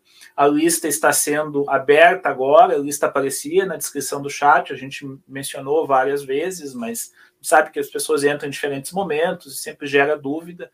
Então vamos né, fazer dessa forma, ela fica na, na, descrição do chat, mas ela abre né, no momento no momento de encerramento da fala, né, no momento de abertura do debate. A gente recebeu vários pedidos, assim, inclusive algumas pessoas né, que vivem na Europa, por exemplo, né, ou em outros continentes que têm outro fuso horário, para deixar um tempinho maior aberto. Nas duas primeiras aulas ela ficou aberto até a meia-noite. Então, hoje a gente vai deixar né, até amanhã, às 19 horas, o que contempla né, plenamente quem não, não quem estiver tendo aula agora, quem não estiver tendo a possibilidade de assistir ao vivo, assistir um pouco depois, né? Então a lista vai ficar, vai ficar um tempinho maior aberta. Quem está assistindo hoje, né, e assinar a lista de inscrição, mas ainda não está inscrito no sistema da Unioeste, faça a inscrição até o domingo porque a gente, bom, é um número muito grande, né? Como eu mencionei, são 2.930 inscritos. Então nós temos uma equipe, né, diversas pessoas que estão colaborando para fazer o registro das presenças. É, eles vão esperar e vão iniciar isso. É, nós vamos esperar até a segunda-feira para fazer o registro das presenças, porque se alguém fizer depois, já vai ter sido colocado, não vai ter entrado né, o, o registro a gente tem visto que uma parte significativa das pessoas que assinam a lista não aparece lá. Então, quando vocês entram no sistema, pelo cadastro que fizeram na, na Unioeste, vai aparecer como inscrito no sistema. Aquele formulário do Google Docs, nós estamos fechando ele agora, né, porque ele era um formulário para ter os dados das pessoas para divulgar quando tivesse o site oficial porque a gente tinha uma tramitação interna, né, não tinha ainda construído o site na instituição que vai certificar, que no caso é a Unioeste. Então, por isso que a gente, aquilo não, as pessoas que preencheram o formulário do Google Docs não estão automaticamente inscritas. Né? Então, essas pessoas têm que fazer a inscrição né, no site da Unioeste. Algumas pessoas mencionaram que não receberam o e-mail, nós enviamos ontem, então se alguém escreveu hoje, de fato não, não, não recebeu, mas o e-mail tem aquele formato que pode ser identificado por muitos provedores né, como spam. Então, porque ele aparece Marilyn Unioeste, é um e-mail que é enviado em massa. Então, você sempre observe, né, autorizem ali, observem, né, porque pode ser que, de fato, uma parte das pessoas não tenha, não tenha visto, porque ele foi para o spam, foi para quarentena, dependendo da configuração de cada um. Né? Nós estamos reunindo né, os textos todos é, num, num link né, de Google Drive que, que mantém todos eles, o que facilita bastante, mas no e-mail a gente descreve qual que é o texto de indicação obrigatória, quais são os textos complementares. Nós só não colocamos neste link uh, os textos, os livros completos, porque a gente teria um problema com, com a questão de direitos autorais, um problema legal. Né? Então, é, a indicação que, que apareceu em mais de uma aula né, dos cadernos como um todo, os cadernos são indicação geral, certamente, né, mas a gente não, não, não são difíceis de encontrar, mas a gente não vai colocar lá, né, porque teria essa, essa questão legal. Mas a maior parte né, dos textos específicos estão efetivamente uh, colocados. Nós vamos passar né, logo para o bloco das perguntas. E aí, como vocês estão assistindo em diferentes canais, é, é possível que vocês ah, teve poucas perguntas. Na verdade, são não teve teve muitíssimas perguntas, né? E essas perguntas estão em três canais é, é, diferentes. Então, o número de perguntas é muito maior do que cada um viu no chat, assim como o número de pessoas que está assistindo é muito maior do que aqueles que vocês é, que vocês viram no, no, chat de um ou outro grupo, né? Porque a gente tem três transmissões simultâneas. Se em alguma situação vocês não encontram o e-mail, não encontram o link de uma aula específica, em qualquer um dos três canais, no dia e horário, vocês encontrarão a live. Então fica essa né, alternativa adicional. A gente sempre estimula, né, se inscrevam nos três canais, né, grupo de pesquisa Estado e Poder, História e Poder, é, o IEP e o Extraeb. É, estamos perto de chegar em 2 mil inscritos no IEP, de chegar em 2 mil inscritos né, no História e Poder e de chegar em 4 mil inscritos no Extraeb. Vamos, né, na próxima na próxima aula dizer que chegamos, que atingimos todos esses números, porque são canais que têm outros materiais também relevantes, né? tem outros, outras aulas, cursos, palestras, então é também uma oportunidade de divulgar né, e de que vocês uh, tomem contato com estes materiais. Então, acho que as informações práticas mais gerais uh, são essas. Vou aproveitar para fazer duas aqui na, na, tela, né? A próxima aula, daqui sempre de duas em duas semanas, o debate sobre economia nos cadernos, com o professor Rodrigo Castelo. Uh, e a gente queria fazer duas, duas rápidas divulgações, né? também sempre aproveitando né, este, este espaço, este horário, é, para fazer divulgações né, de outras atividades. É, nesta sexta-feira, depois de amanhã, né, o Straeb está promovendo uma live que é acumulação primitiva, mercantilização e proletarização do trabalho docente, né, com o professor Maurício Parisi. Então fica, né, é, aqui está né, a imagem da live, é dia 21 de, de 5 às 19 horas, né, no canal do Straeb, né, fica aqui uh, a divulgação. E a segunda, que aqui na, na Universidade Estadual do Oeste do Paraná, no programa de pós-graduação do qual eu faço parte, né, eh, em História, é, os discentes, os mestrandos e doutorandos estão promovendo, isto, essa imagem, né, o Encontro Nacional de História, Trabalho, Cultura e Poder, né, com o tema absolutamente instigante e pertinente, que é política e luta de classes, os desafios da produção científica em tempos de negacionismo é, de 22 a 24 de junho, mas as inscrições já estão abertas. Né? Aqueles que estão inscritos já têm o cadastro né, no site da, da UniOeste, então fica bem mais fácil, é só entrar direto ali já já tem né, os dados, a programação completa, né, a possibilidade de inscrição no curso. Então, são essas as, as divulgações. Né, o LIEP segue com o curso do LIEP, né, que já foi anunciado, então muitos que estão aqui estão uh, estão cursando, né, mas e, e, também é, né, é, transmitido né, na, na, na, página do IEP, então uma informação uh, a mais.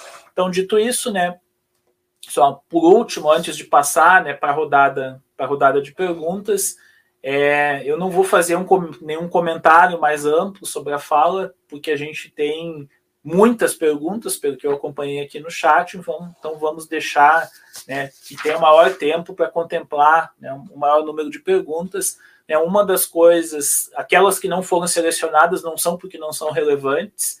Né, um dos critérios que a gente utiliza, como são muitas perguntas, é que aqueles temas que são temas específicos das, de outras aulas que ainda virão, né, a gente deixa porque eles vão ser desenvolvidos mais adiante, então tentar né, é, centrar o foco naquilo que é mais específico de cada uma das aulas, é mais com buscando também ter a diversidade. Acho que eu só mencionaria né, que eu fiquei muito impressionado, principalmente no primeiro dos comentários, né, com, a, com a abordagem né, de uma articulação entre os cadernos 10 e 11, né, do Croce e do Bukharin, com o caderno 12 dos intelectuais, né, da, da articulação entre essas discussões. A gente vê muito mais também é pertinente, faz sentido, a articulação do debate dos intelectuais com o debate sobre hegemonia, né, com o caderno 13, com temas de cultura, com, é, com ou com americanismo, eventualmente, mas é, eu achei muito interessante né, essa proposição de abordagem né, é, muito rica de, de estabelecer estas conexões.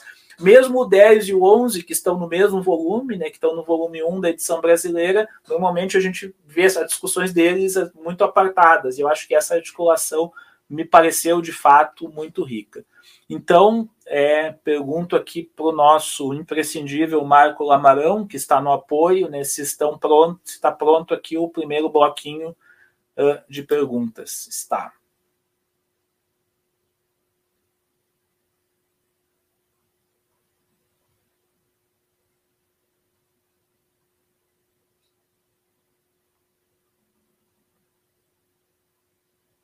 Não sei se me escutam lendo, não aparecendo na tela, mas a primeira pergunta, Alexandre Protásio, qual a centralidade da realidade e da verdade na concepção de ciência de Gramsci? Importante se considerarmos que persiste certo predomínio do discurso pós-moderno na academia.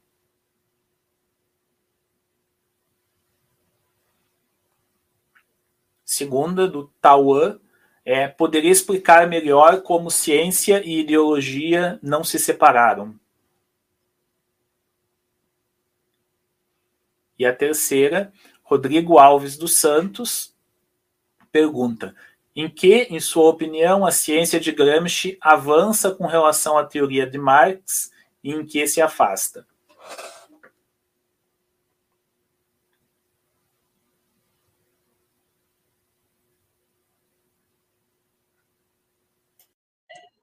Bom, excelentes perguntas, né? Quero agradecer essas perguntas e, bom, é, centralidade da realidade e da verdade na concepção de ciência. Então, veja, a primeira coisa que a gente tem que perguntar, o que é a realidade, né? E o que é a verdade? Então, é, do ponto de vista é, é, da ciência política, Gramsci vai abordar esses elementos a partir, é, principalmente, de é, Maquiavel, né? Veja, o Maquiavel, ele já, é, no seu tempo, ele vai é, pensar a, a, a realidade, a realtà efetuale della, della cosa, né, como ele, ele diz, e Gramsci vai trazer para os cadernos do cárcere, a partir do, do que a realidade é e não do que ela deve ser. Então, no contexto de Maquiavel, essa discussão era feita é, a, com seus contemporâneos, é, que, é, assim como ele, escreviam o, o, gênero literário dos espelhos, né? Então, o Príncipe, ele não é uma obra única no seu tempo. O Príncipe fazia parte de um gênero literário dos espelhos. O que eram os espelhos, né? Eram conselhos aos príncipes, espelhos porque eles deveriam olhar para né, aquele espelho e ver a sua imagem ideal. Então, o príncipe deveria se aproximar cada vez mais daquele, daquela imagem construída pelos espelhos. Então, é, e esses espelhos, eles é, essa literatura, esse gênero de literatura, ele se caracterizava, sobretudo, por mostrar uma imagem gloriosa, grandiosa, né? Então, do príncipe como aquele que busca a honra e a glória, né?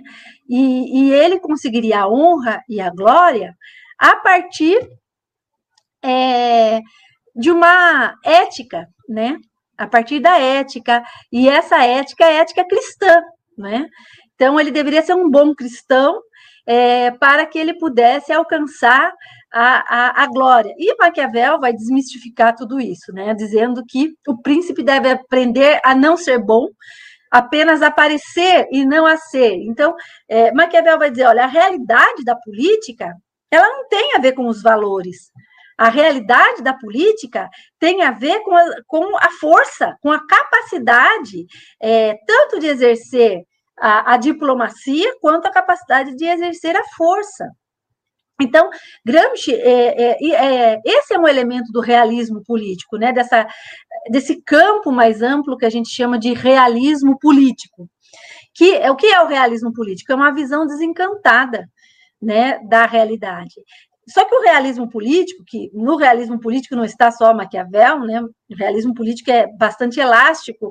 Além de Hobbes, você tem é, dentro do realismo político autores mais reacionários, conservadores e revolucionários. Então, no realismo político é, cabe Maquiavel, cabe Hobbes, mas cabe também é, Pareto, cabe é, Gramsci, cabe Marx. Então, o realismo político é uma perspectiva da busca é, é, desencantada do real, ou seja, olhar para a realidade como ela é e como ela é, e não como ela deveria ser. Mas quando Gramsci olha para a realidade como ela é e como ela é, e não como ela deveria ser, é claro que ele busca compreender as determinações é, complexas da realidade. Né? Então, é, é, é o que a gente chama de um realismo revisitado. É um realismo que é, ele reelaborou. Por que é, Maquiavel e Marx? Né? Porque existia em Maquiavel uma perspectiva de natureza humana, né? É, que Marx critica a partir de que, que Gramsci critica a partir de Marx.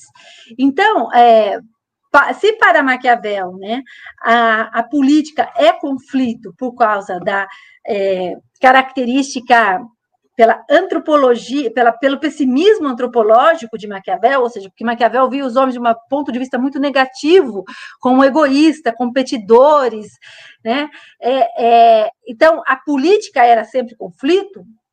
Gramsci vai historicizar isso pensando o ser humano, pensando né, é, os indivíduos como históricos, e no contexto da sociedade capitalista, justamente aquilo que eu disse, né, que existe uma disputa pela verdade.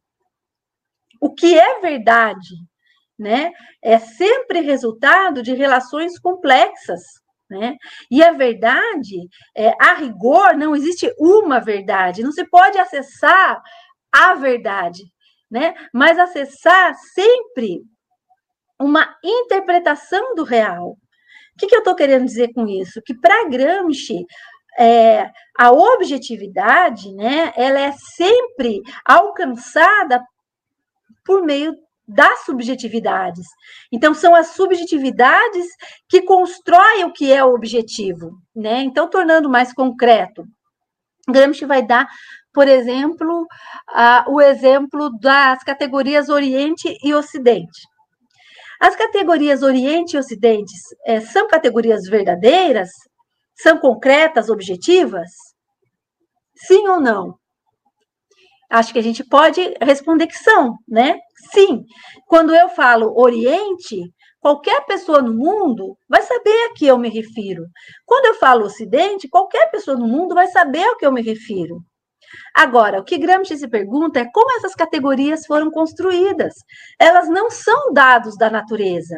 Então, as categorias Ocidente e Oriente foram construídas a partir de um centro hegemônico europeu. Foram os europeus que disseram: o Ocidente somos nós, o Oriente é o outro. Foram os europeus que fixaram a, a, os mapas, né, a partir de, é, de, um, é, é, de uma você fala, de uma perspectiva onde o norte aparece com centralidade, o eixo norte tem centralidade e o eixo sul é subalterno esteticamente. Então, as categorias Oriente e Ocidente, a despeito de serem um dado da realidade, a despeito de serem objetivas e verdadeiras, elas são construções sociais elas são resultados de relações sociais de força. Então, nada, é, não se pode naturar a verdade é, separada das relações sociais de força, ela não existe. Então, ele vai dizer: quanto mais podemos nos aproximar da, objetivo, da, da, objetividade, só podemos nos aproximar da objetividade na medida em que superemos as divisões de classe. Por quê? Porque é, é a partir é, de, da, da, superação é, da oposição fundamental entre capital e trabalho, é que nós podemos pensar uma sociedade voltada para o humano e não para a mercadoria. Enquanto as sociedades humanas não tiverem voltadas à reprodução da vida e não à reprodução da mercadoria, a verdade ela sempre será uma disputa. A, a verdade em qualquer situação é histórica é humana, é subjetiva é, e se constrói a partir é, é, das, das subjetividades. Mas, numa sociedade de classe, ela sempre está em disputa.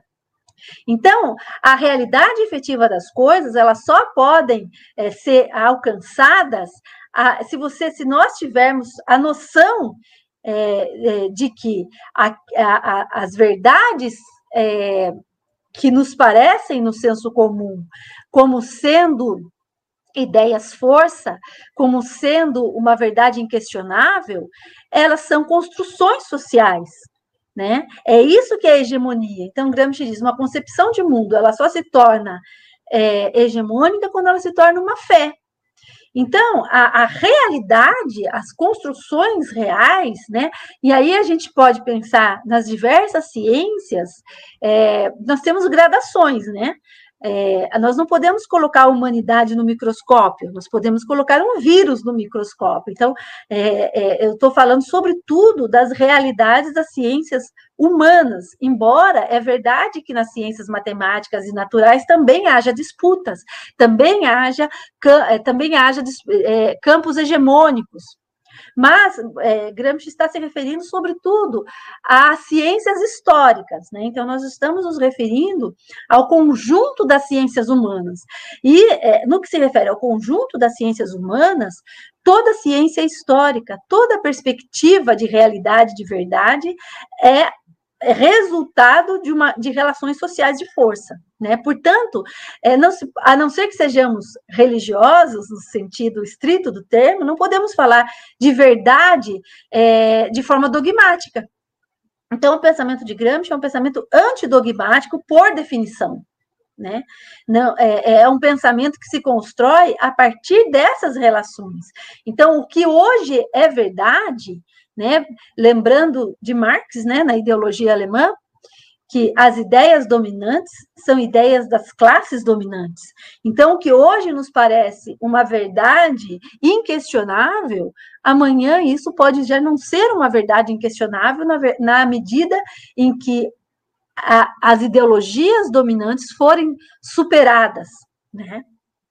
Então, por exemplo, hoje, né, é, principalmente nas ciências econômicas, que são ciências humanas, embora elas queiram é, se aproximar das, das ciências matemáticas, é, o Rodrigo vai dizer muito melhor do que eu na semana que vem, é, mas é, no campo da economia, que foi mais objeto de crítica de Marx, né, é, algumas categorias como mercado, né, elas se reificam mesmo o Estado, né, se torna é, um, um, um, sujeito em si, né, ele se torna, na questão judaica, Marx diz que o Estado, que ele se torna, ele se coloca no lugar da religião, ele se torna uma espécie de religião, né, é um pouco o que o Gramsci diz quando ele, fala, quando ele se refere à religião laica, né, a hegemonia como religião laica. Então, o, o mercado, ele é, se torna uma, uma, uma verdade, uma realidade, e ele nos domina. O Estado se torna uma realidade, uma verdade, e ele nos domina, mas eles são construções históricas, né? Então, é, a, a verdade, ela se coloca sempre a partir das relações sociais de forças, né? E a verdade, quer dizer, a gente não pode pensar de, dogmaticamente, né? A gente tem que pensar sempre como resultado é, de um conjunto de de um conjunto complexo de fenômenos e determinações. Né? Bom, é, passando para a segunda pergunta, ciência e ideologia não se separam, né? Para eu poder falar um pouco mais. Bom, é, a concepção de ideologia de Gramsci, ela é um pouco diferente, né, da, é, ou melhor, a concepção de ideologia de Gramsci, ela é mais ampla é, que a concepção de, de ideologia de Marx. É, por quê? Né? É, vejam, é, do meu ponto de vista, Marx ele, ele trabalhou pouco com a questão da, da ideologia, né? É, em grande medida, ele trabalha com a questão da ideologia na ideologia alemã, né? E, e em outros pequenos textos, mas trabalha é, no Capital, né? Com, nas, nas obras é, mais maduras, com a categoria de fetiche, né? É, de certo modo, a, ela substitui ou é, ela está, é, ela se coloca como uma categoria, como um conceito, né? Mais forte. Então, mas grosso modo, a gente pode entender a ideologia em Gramsci também, em Marx também como uma mistificação é, da realidade, ou seja, como uma concepção de classe é, que se impõe como uma segunda, é, é, como uma segunda natureza. Né? Então, alguns autores colocam como uma visão distorcida da realidade, uma visão mistificada da realidade. Esse conceito de ideologia se vulgarizou bastante, né? Hoje se fala de ideologia com é, uma relação fraca ou mesmo nenhuma com o pensamento é, de Marx e do, e do marxismo, né? Mas para Gramsci, Gramsci nos cadernos do cárcere, ele vai é, dizer que o marxismo é, é, utiliza é, a, a categoria de ideologia só de uma perspectiva negativa e que a categoria ideologia ela é, é frutífera, né? ela é importante também de um ponto de vista, digamos, positivo. É, e aí, o que seria isso? Né? Gramsci define, no caderno 13, ele define ideologia como vulgarizações filosóficas das concepções sistemáticas, ou seja, das concepções filosóficas. E é, é, ideologias como categorias que se referem às classes sociais. Então, é, nós podemos entender ideologia no sentido negativo, né, de um sentido mais amplo, como ideologia, por exemplo, ideologia burguesa, como ideologia hegemônica, é aquela ideologia de classe, de grupo, que se consegue universalizar na modernidade. Então, vamos pensar as ideologias é, burguesas e as principais, né, que fundam a modernidade, é a perspectiva da liberdade e da igualdade formais que dão, é, que constituem o liberalismo, o liberalismo político que se afirmaram é, como é, Estado, como direito a partir é, do, do, do, século XVIII e XIX, né, a partir das grandes revoluções inglesa e francesa. Então, é, liberdade e igualdade são ideologias, de, né, são concepções de classe que conseguiram se universalizar e se tornar, digamos, o, é, é concepções é, aceitas e esposadas por todas as classes. Então, mais do que ideologias, elas se tornaram uma forma de fé, um tipo de fé laica. Mas elas, a rigor, são é, concepções de classe. Então, essa é uma concepção mais próxima do marxismo, né, de Marx, quando ele diz que as ideologias dominantes são ideologias da classe dominante, é nesse sentido. Mas Gramsci, então, ele vai, é, a partir disso, pensar na possibilidade das classes subalternas também formularem ideologias. Né? Então, as ideologias, Gramsci vai dizer que as ideologias são as formas pelas quais as classes subalternas elas apreendem a realidade, né? É, então vejam a, a, os grupos subalternos, os partidos sociais, os partidos políticos, as organizações, é, os círculos de leitura, as revistas, ou seja, os aparelhos privados de hegemonia das classes subalternas também é, produzem é, ideologia, no sentido de que ideologia são um conjunto de ideias que expressam a ética e a política adequada a uma classe, mas que se expressa de um modo simplificado. Então, Gramsci diz vulgarizações filosóficas e que levam as massas, que podem, que têm a potência de levar as massas às ações. Então, muitas vezes a ideologia de um partido, de um movimento social, é, de um grupo, ela é expressa nessas ditas, é, né, nos seus slogans, nas suas palavras de ordem. O que são as palavras de ordem? São formas simplificadas de expressar um conjunto de ideias muito mais complexo. Né? É, então, vejam, é, por isso ciência e ideologia é nesse sentido que as ideologias, elas são concepções de mundo, são formas de ver o mundo, né? Mas que são formas que são produzidas é, no momento em que os grupos começam a formar a sua concepção de classe, ou seja, a sua consciência de classe, né? Então, as ideologias são é, concepções de mundo formulada pelas classes. E aí, por que, que ciência e ideologia não se separam? Porque a, a ciência, como eu falei, né, é, ela é produzida a partir sempre de uma concepção de mundo. Né? É, não é possível produzir ciência aqui sempre pensando ciência humana, ciência social. Não é possível a gente produzir ciência é, a partir de uma perspectiva universalista ou neutra, né?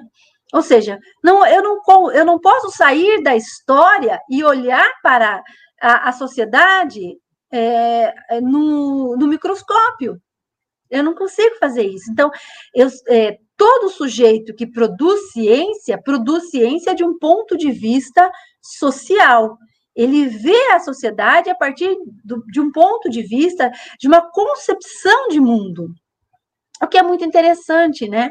É, no mestrado, vou dar um exemplo para vocês. No mestrado, eu estudei o, a formação, é, a estrutura organizativa do movimento é, dos trabalhadores rurais sem terra, do MST, né? E aí eu queria fazer um estudo que fosse nacional, ou seja, que eu conseguisse apreender uh, toda a organização social do movimento, como é que ele se organiza no Brasil. E eu estudei, fiz a graduação e o mestrado na Unicamp. Então, a, as primeiros, meus primeiros diálogos foi com os colegas da Unicamp. E eu achava muito interessante que eu pegava um estudo, o MST no Brasil. E era um estudo de caso, e eu ia ver onde que era o estudo de caso, e era em São Paulo. Veja, para o paulista, São Paulo é o Brasil. É muito interessante isso. E aí, quando eu fui pegar os trabalhos produzidos em outras regiões, por exemplo, no Nordeste, os pesquisadores diziam o MST no Nordeste, porque entende o Nordeste como uma é, especificidade, às vezes, muitas vezes, que não é o Brasil. Então, veja, isso se, é, é, se refere à própria hegemonia do Centro-Sul sobre o Nordeste. É, é, então, a perspectiva de um pesquisador que mora em São Paulo sobre o MST é diferente de um pesquisador que, que, que está no Nordeste sobre o mesmo movimento. A perspectiva do sujeito que é militante é uma outra perspectiva. Então, como, é, veja, fazer ciência social, é, quer dizer, a ciência tem essa, ela deve construir o conhecimento é, buscando todas essas perspectivas. Mas vai fazer muita diferença, por exemplo, se eu uso uma metodologia marxista, ou seja, se eu sou marxista, ou se eu uso uma metodologia mais é, institucionalista. Né? Então, veja, é sempre o, o próprio recorte, isso até Weber é, Weber assumia isso, né? Que não é possível neutralidade na escolha do objeto, porque a escolha do objeto ela é influenciada pela própria história do pesquisador. Então, é, é, a escolha do objeto, o recorte que eu faço, a metodologia que eu uso, elas estão. É, é impossível separá-las da, da minha visão de mundo. E a minha visão de mundo, ela é permeada pelas filosofias de um tempo histórico, portanto, pelas ideias que estão permanentes, portanto, pela ideologia. Então, nesse sentido, ideologia não no sentido, né, de que eu vou fazer um panfleto, de que eu vou defender é, é, é, interesses políticos imediatos, mas ideologia no sentido de que toda a ciência é feita a partir de uma perspectiva, de um olhar social, de uma visão de mundo, né? E que está imbuída de, de perspectivas de classe também. Né? Então, faz diferença se o pesquisador vai usar uma metodologia, por exemplo, ele vai, é, é a partir do, do neo-institucionalismo, pensando aqui na ciência política, uma metodologia quantitativista, ou se ele vai é, abordar a partir de uma metodologia histórica, filológica, crítica. Entende? A, a, a metodologia vai te caminhar para um resultado também diferente, como Gramsci e Pareto. Eles tinham é, objetos iguais, pontos de partidas iguais, mas metodologias e visões de mundo diferentes. Então, para Pareto, a, a, o fenômeno das minorias no poder era um dado é, da política, intransponível. Para Gramsci, a, as, as minorias no poder era uh, um dado do resultado das relações sociais de força que sempre foram desfavoráveis às classes subalternas e da incapacidade das classes subalternas de uma transformação significativa. Então, é nesse sentido, né, mais amplo, de ideologia, e não ideologia é como ideologia imediata de partido, como política imediata, mas como visão de mundo ligada às classes, né? E é, Gramsci e Marx, como é que ele. É, eu não acho que Gramsci se afaste de Marx. Né? Eu acho que são dois autores escrevendo em tempos diferentes e com interesses diferentes. Né? É, vejam, é, é, Marx ele formulou, né, vou pegar o Marx do Capital, uma crítica da economia política. Então ele aborda a sociedade a partir é, de uma, é, digamos, é, de uma estratégia específica que é um diálogo com a economia política, com a história, é, com a crítica específica, né, a, a, as formulações sobre o valor, sobre a mercadoria. Gramsci vai utilizar uma estratégia para olhar para o mesmo objeto, que a sociedade capitalista, como uma crítica da política, não quer dizer que Marx separou a economia da política, nem que ele é, é o economicista, e nem que Gramsci separou a economia da política, que é um politicista, mas que eles abordam, eles entram por uma porta diferente, eles, eles é, abordam é, problemas diferentes. Então, Gramsci é um crítico da política. Isso não quer dizer que ele não aborde os temas de economia, né? Que é, é, para esses autores, economia, política, história, ideologia não se separam. Mas metodologicamente, para tratamento é, dessas questões, nós temos que entrar por alguma porta. Né? Então, Gramsci, é, a, o objeto de Gramsci era fazer uma é, é, construir né, é, um, uma perspectiva marxista que dialogasse com a cultura italiana. Então ele parte de Labriola. Labriola ele é o primeiro a utilizar né, a, o, o termo filosofia da praxis. E só que é, Labriola, a praxis da filosofia de Labriola, ele faz isso a partir de Marx né? Justamente a praxis é a articulação entre teoria e prática, né? Que ele vai tirar lá das teses sobre Feuerbach. Então, é, é, Gramsci, quando ele traz a filosofia da praxis, quando ele discute com Bukharin, ele entende que o, havia ocorrido na Europa como um todo, no, no, no socialismo, é, no âmbito da, do movimento internacional socialista, uma vulgarização do materialismo histórico, ou seja, é, é, na Itália especificamente, tudo era materialismo. Né? Tudo que não era transcendência era materialismo. Até o pensamento de Hegel era materialismo. Então, ele, ele deixa de usar materialismo ele começa a usar a filosofia da praxis. Ele substitui materialismo por praxis. Então, eu não vejo Gramsci, de modo nenhum, a uma negação de Marx. Mas ele expande alguns temas, ele digamos, ele desenvolve alguns temas com a própria ideia de ideologia. Me parece que Gramsci é, é, ele não nega a ideologia é, a ponto de, do ponto de vista marxista, mas ele expande a, a temática da ideologia, ele desenvolve é, melhor, digamos, os temas de cultura, é, principalmente a questão dos intelectuais, é, da religião, enfim, de uma série de temáticas que é, Marx não pôde desenvolver, porque, afinal de contas, é, Marx só tinha uma vida para viver e tinha problemas do seu próprio tempo histórico, né? Então, é, me parece que Gramsci é muito mais é, alguém que é, desenvolve o pensamento de Marx em sentidos em que Marx não havia feito, do que propriamente se afasta, né? É isso, por enquanto.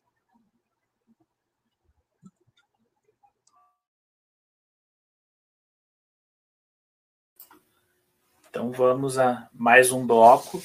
É, nós temos muitas perguntas, então se você quiser ser um, um pouquinho mais superficial, se é que é possível, né, a gente pode é, explorar um pouquinho mais, mas fique absolutamente à, à vontade.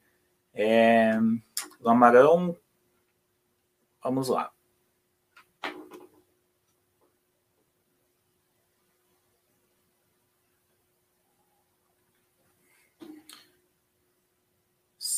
Primeira questão, Fernanda Siens.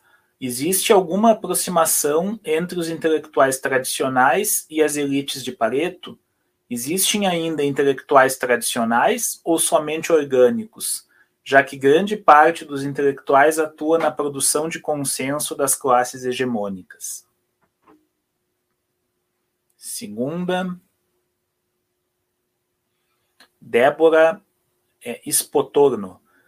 Como podemos hoje, no contexto deste governo, nos apropriar das ponderações de Gramsci de que o conjunto das opiniões que se tornaram coletivas é que precisa ser enfrentado para desconstruir ou combater essas ideias coletivas neofascistas.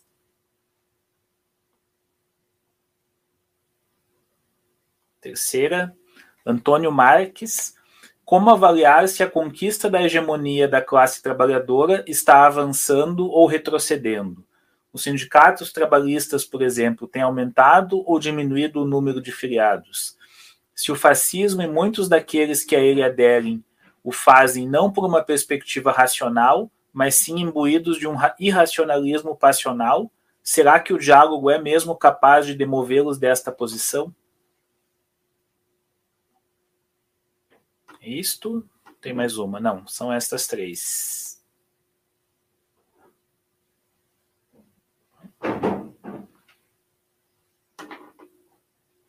Eu vou tentar ser um pouco mais rápida, né, para a gente poder responder mais. Bom, intelectuais tradicionais e elites de, de Pareto, né? Então, é, na verdade, quando o é, Pareto trata né, das elites, ele vai dizer que as elites, é, elites, né, os melhores, aqueles que são é, eleitos, né, classe eleita, elite, os melhores, são aqueles que tiveram um melhor desempenho nas diferentes áreas de atuação.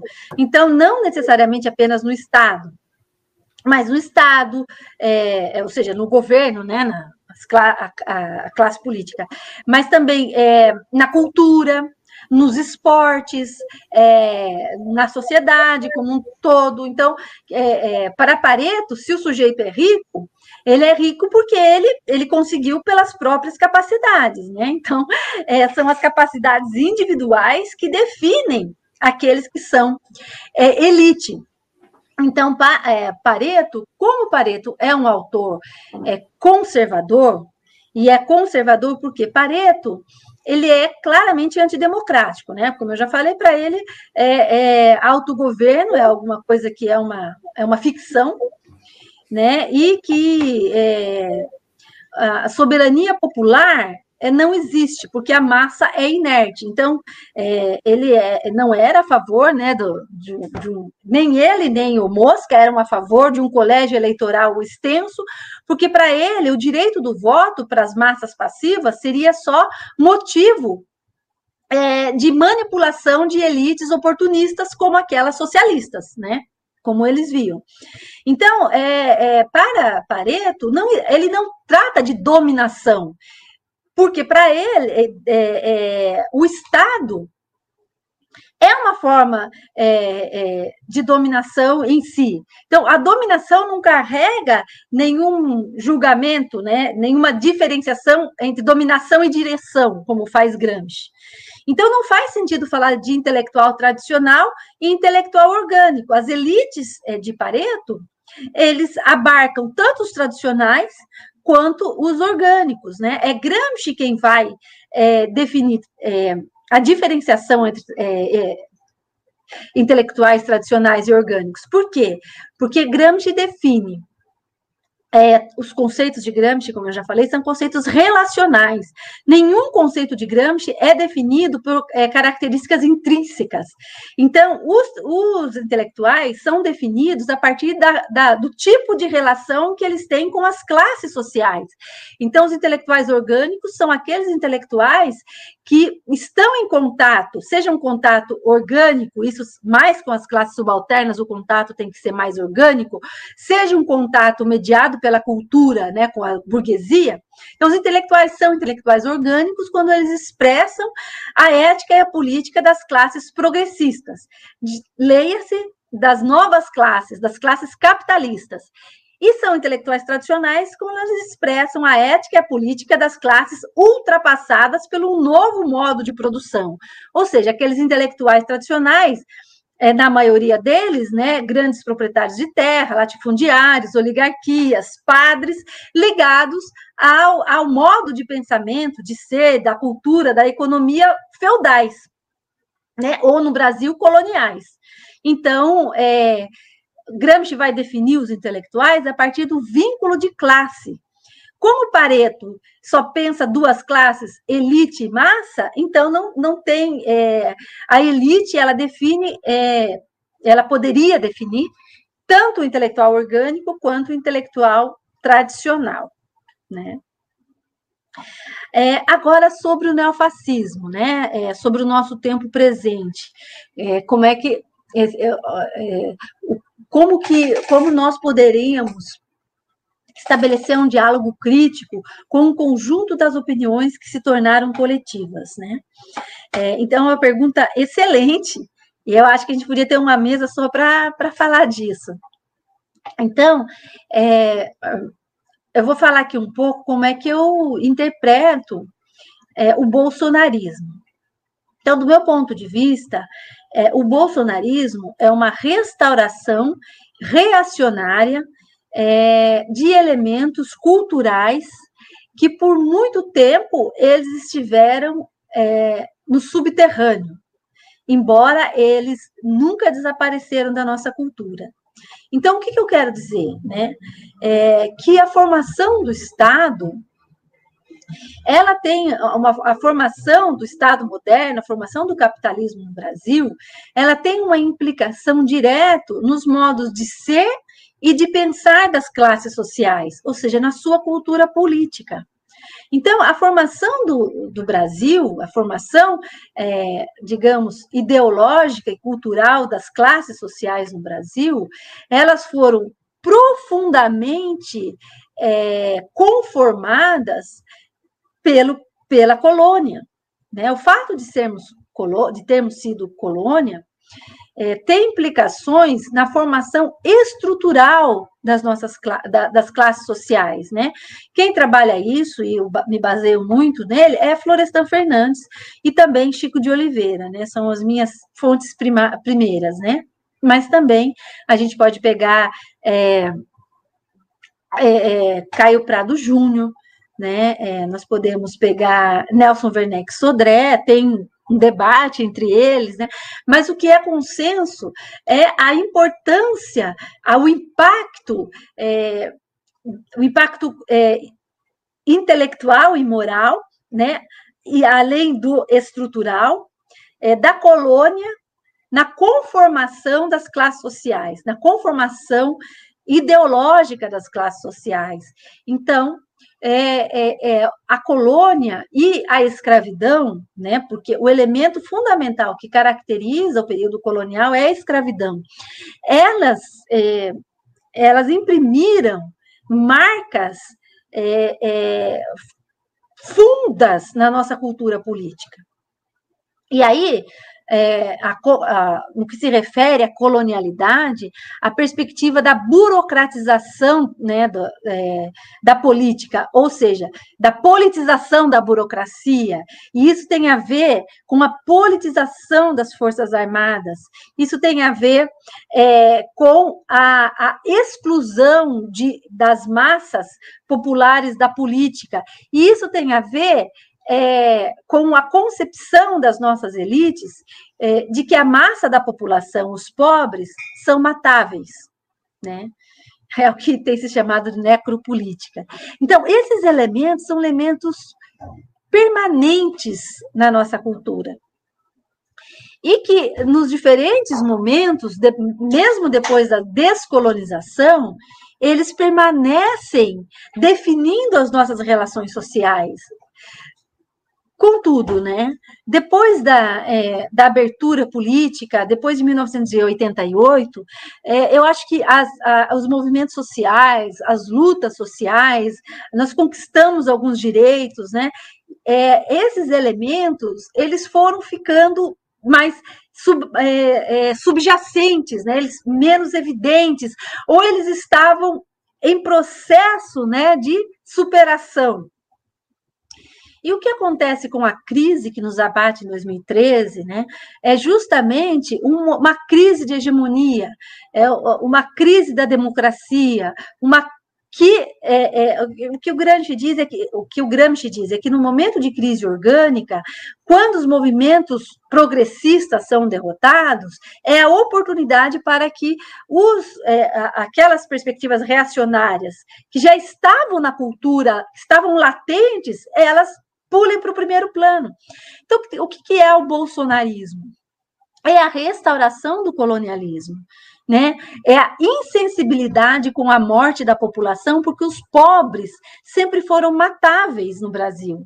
A morte de um sujeito da, da periferia, ela é menos significativa que a morte de um sujeito é, da elite. Né? Então, essas perspectivas que são colonialistas, é, ou racistas, porque o racismo é a forma moderna da escravidão, né? Então, que são colonialistas, racistas, e a perspectiva hierárquica da sociedade, que é expressa no militarismo, e que muitas vezes a gente associa com o fascismo, né? E, mas que são formas especificamente brasileiras é isso que está sendo restaurado. Então, é a mentalidade colonial, né? O conjunto das opiniões coletivas é que, que, vi, que, que tem vigência hoje é que é, a, a vida do conjunto da população, é, é, dos mais pobres, eles têm menos valor do que a vida da elite, ou seja, é uma recolonização. A gente está passando por uma recolonização, né? É, mas agora uma recolonização interna. Então, é, o, por meio da qual a, a, religião, né, o machismo, o militarismo, a hierarquia, elas tomam um novo vigor. Então, são essas ideias que nós precisamos nos organizar para atacar, né? Então, quando Gramsci fala da filologia, né, é, vivente, é a, a, a, a abordagem da realidade social a partir da cultura e da história, e a partir é, também da, é, da ação política, né? Então, eu acho que mais do que nunca nós precisamos achar caminhos para unificar os movimentos sociais de luta pela terra, de luta por melhores condições de trabalho, é, de luta por igualdade de gênero, de luta antirracial, de luta é, LGBTQI, enfim, das diferentes lutas que hoje nós temos. O grande desafio é a unificação dessas lutas. Né? Bom, hegemonia é é, das classes subalternas hoje avançam ou, re, ou regridem. Então, vejam, né, eu acho que nós temos que ler o tempo histórico presente na chave do neoliberalismo. Né, porque a, a, a construção de uma nova é, é, de uma nova hegemonia, ela está muito ligada com as possibilidades, é, é, com as, as condições concretas de vida dos sujeitos, né? Então, assim como para Lenin, Lenin, né, é, a aliança entre campesinato e, e, e, operariado deveria ser dirigida pelo operariado por, causa, por conta das condições concretas de vida do operariado, ou seja, ele era mais ele estava massivamente reunido, ou seja, a forma de produção do trabalho reunia o operariado e é, favorecia a formulação de concepções de mundo, de classe, né? Concepções é, de mundo mais progressistas do que o campesinato. E hoje, é, no contexto né, da, da, reestruturação produtiva, é, da terceirização, é, das reformas neoliberais, da reforma trabalhista, nós estamos numa conjuntura extremamente é, desfavorável para as lutas populares, do próprio ponto de vista objetivo das condições de vida. Né? Então, esse é um outro desafio que se coloca. Nesse momento, nós não estamos lutando para avançar, nós estamos lutando para não perder, né? Porque é, é, essas as questões nacionais elas não estão desligadas do contexto internacional e internacionalmente nós vivemos hoje numa crise econômica e sanitária e política muito forte não é? Então, as nações do capitalismo central, né, é, imperialista, né, os Estados Unidos, se recuperam muito mais rápido. E o Brasil, né?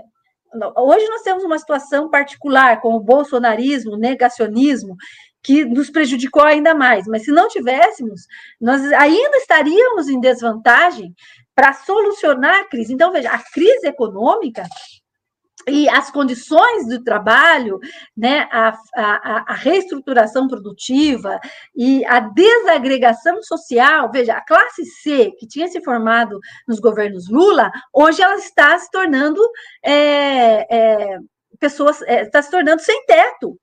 A classe C hoje está perdendo sua casa, não consegue pagar aluguel. Então, é uma, hoje, né, nós estamos numa posição, do ponto de vista das condições concretas, bastante regressiva.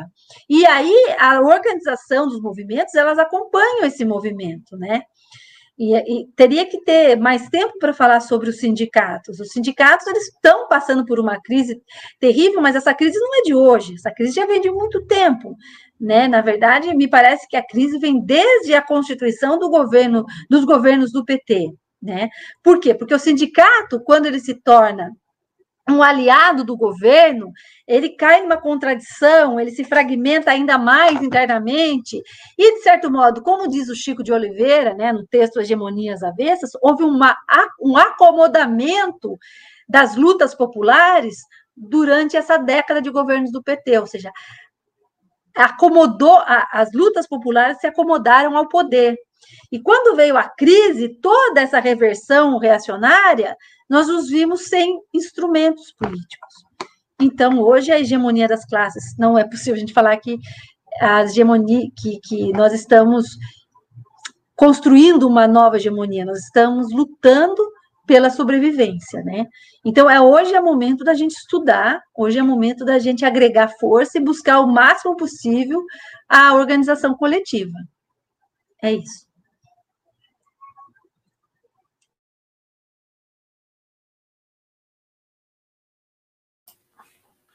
Obrigadíssimo, Luciana. Não sei se me escuta. Sim. Como eu não me vejo na tela. É, então, nós, nós vamos para o último bloco, é, abusando né, da sua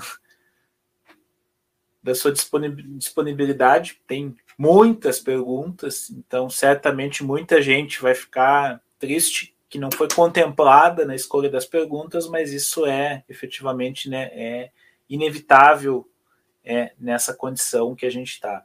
Então a gente vai colocar as perguntas e aí você vai no que for possível. É, Lamarão.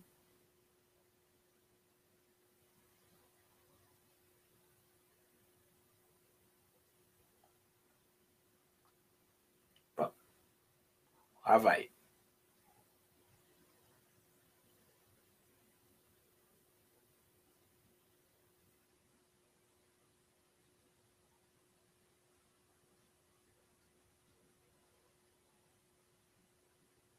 Não foi ainda.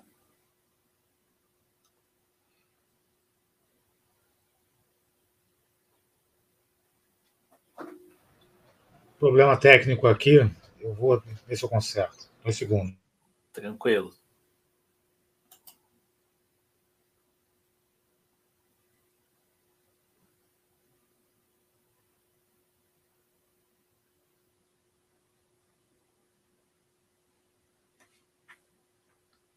Agora vai.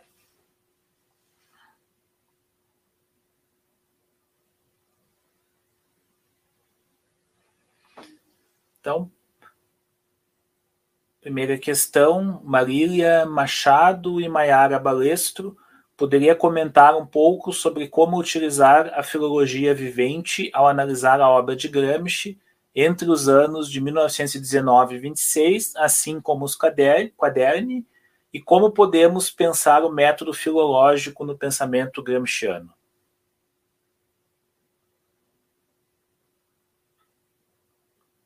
Segunda. É, também aqui agregaram duas perguntas. Opa! Yara Oliveira e Silva e Regina Trindade nesta concepção de que as massas vivem na inércia, atualmente, como pensar um projeto educacional que vá contra esta perspectiva? A partir desta perspectiva das massas passivas, gostaria de saber como a professora Luciana vê as conquistas em curso de representações governamentais da esquerda na América Latina.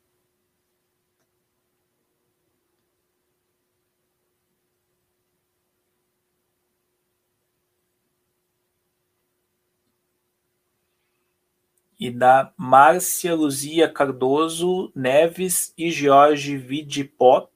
É, professor Elites e Massas em Gramsci correspondem à burguesia e proletariado em, em Marx e como Gramsci entendia a democracia em relação aos subalternos e à elite.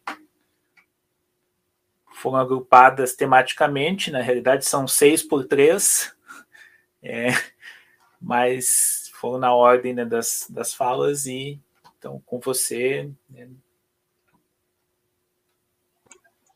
É, então, cada pergunta dessa merecia uma aula. É como utilizar a filologia vivente. Então, então, eu vou dar um exemplo, né? um, uma be um belo exemplo de como utilizar a filologia vivente entre 19 e 26 é o livro do Marcos Del Roio, os prismas de Gramsci. É um belo exemplo de como utilizar a filologia vivente, né? Porque vejam, o que, que é filologia? É? Filologia é uma abordagem, é um, Gramsci diz, é uma metodologia, uma forma é, de abordar os objetos a partir do movimento. E que é claro, é um desafio, é muito difícil você abordar a partir do movimento. É muito mais fácil você recortar a janelinha. É, é o que o Gramsci diz: olha, a, é, muitas vezes a pesquisa é, é, muitas vezes não, a pesquisa é, estatística, ela acomoda o cérebro, ela torna o sujeito preguiçoso, porque é muito mais fácil. Né? E ela pode ser um aliado, mas ela não explica a realidade. Então, se nós pegarmos ali o, o livro do, do Marcos Del Roy, o que, que a gente vê ali? Uma abordagem que articula é, o pensamento de Gramsci, as transformações sociais da Itália, as transformações sociais europeias, ao diálogo com os teóricos, ao diálogo com os líderes socialistas né? E ao diálogo com o partido. Né? Então, ele constrói ali um quadro bastante complexo de múltiplas determinações, né? para usar um termo que se costuma. Então, a, a filologia é uma abordagem é, que, que, que busca reconstruir o contexto. Né? Então, é uma uma contextualização rigorosa do pensamento. Por quê? Porque a gente entende o pensamento de Gramsci é, como uma construção é, histórica, é, cultural, política, sem deixar de, de considerar os elementos individuais, ele tem que ser entendido o que todo pensamento é resultado do diálogo com seu tempo histórico, né? É, e então abordar a, a, a, filologia é uma contextualização rigorosa do pensamento de Gramsci. Então, quem eram os seus interlocutores imediatos? Quem eram os seus interlocutores mais longínquos? Quais é, qual era o contexto nacional? Qual era o contexto internacional? Quais foram os elementos que é, imprimiram é, mudanças, transformações no seu pensamento?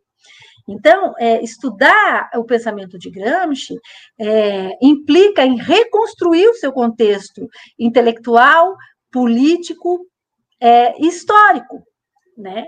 Então, demanda do pesquisador uma cultura muito maior, um, que, que mobilize um conjunto de noções muito maior. Né? Então, e, e Gramsci, quando ele trata da filosofia vivente especificamente, ele está pensando no próprio, ele está pensando na sua própria atuação, porque ele tinha uma visão do movimento operário, ele tinha uma visão da política, da economia, que era a visão de militante.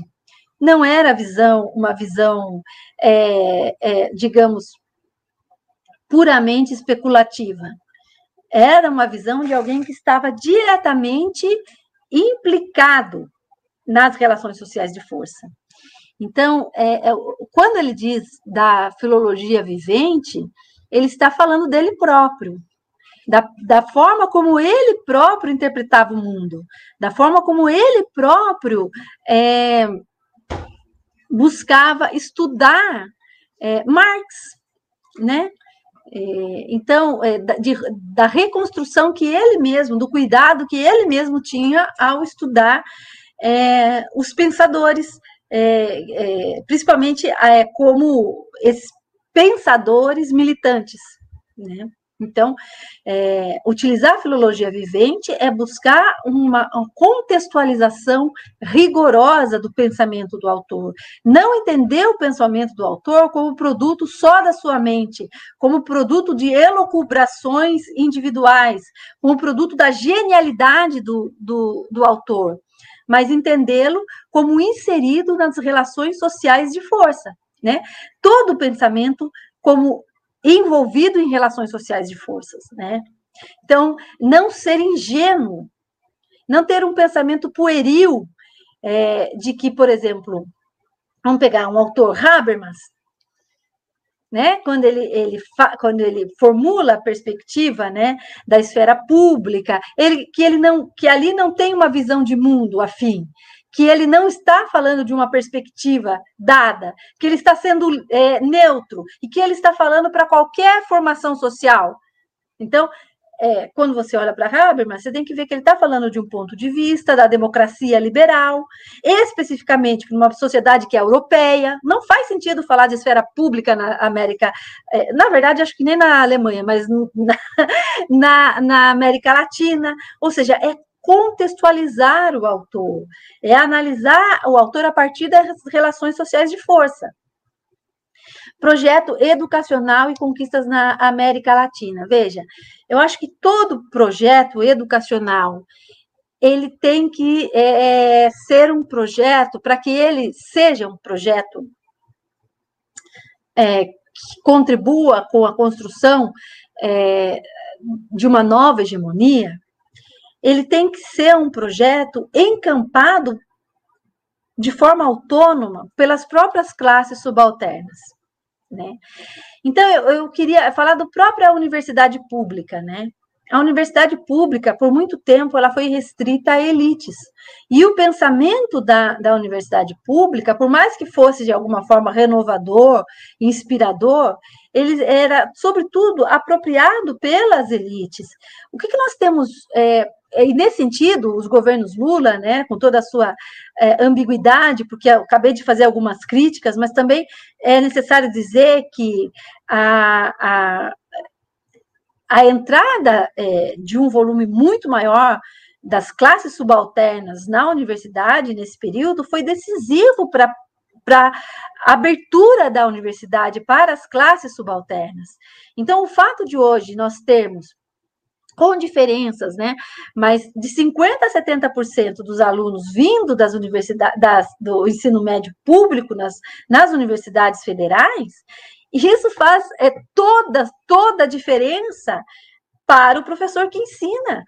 Porque nós não podemos mais apenas falar do ponto de vista é, do, da, da elite da Europa. Hoje os estudantes nos cobram mas e a América Latina? Mas e a perspectiva do negro? Mas e a perspectiva da mulher?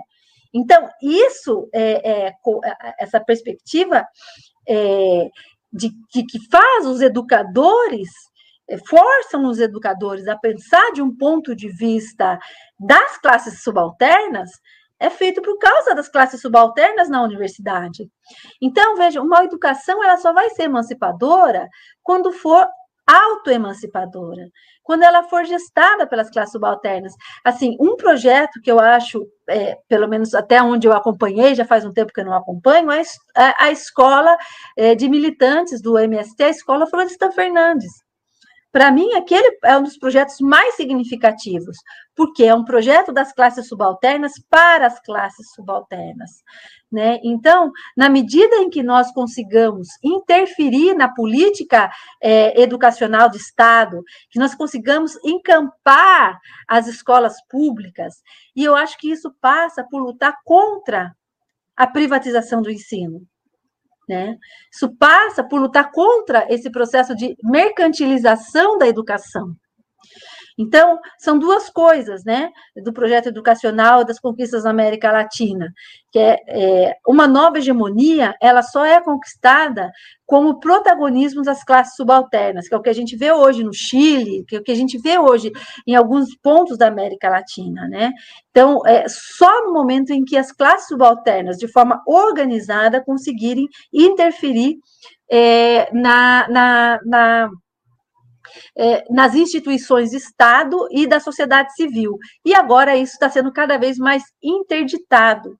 Né? Então, nós temos que criar formas de nos mobilizar contra o fechamento do, do Estado para a participação. Né? Então, essa é uma questão. E a última pergunta, né, sobre elites e massas. É, veja, a categoria elites e massas, é, Gramsci utiliza para estabelecer uma, um diálogo com a teoria das elites, mas não é uma categoria gramsciana. Ele utiliza é, como forma é, de é, dialogar com o senso comum, mas essa não é uma categoria dele. O que é, é e elites e massa é, não corresponde à burguesia e proletariado.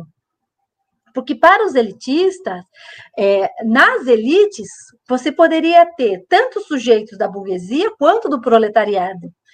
Porque ele diz, é, é, é então os elitistas, eles partem de, de uma perspectiva de uma concorrência perfeita na sociedade. Então, de acordo com as características pessoais de cada sujeito, um proletário ele pode chegar a ser elite em algum dos campos da sociedade. Então, por exemplo, ele pode ser elite Pode ser elite política, pode ser elite econômica, pode ser elite cultural. Então, é porque eles partem de uma perspectiva a crítica da sociedade capitalista, né? Então, eles partem dessa perspectiva que a concorrência ela abre é, a oportunidade para que qualquer sujeito chegue a um lugar de elite. Então, elites e massas definem estritamente dirigentes e dirigidos, apenas isso. É, agora, Gramsci, ele vai falar então de grupos e classes subalternas. E ele fala de grupos e classes subalternas no interior da burguesia e no interior do proletariado. Então, a, a, o subalterno pode ser uma fração de classe em relação a outra é, na burguesia, ou pode ser também é, no interior das próprias classes subalternas, você tem aquelas classes que são protagonistas, que dirigem e as que são dirigidas, né? Então, a categoria subalterno não substitui a categoria de classe, mas é, ela imprime uma complexificação na teoria das classes de Marx. É isso.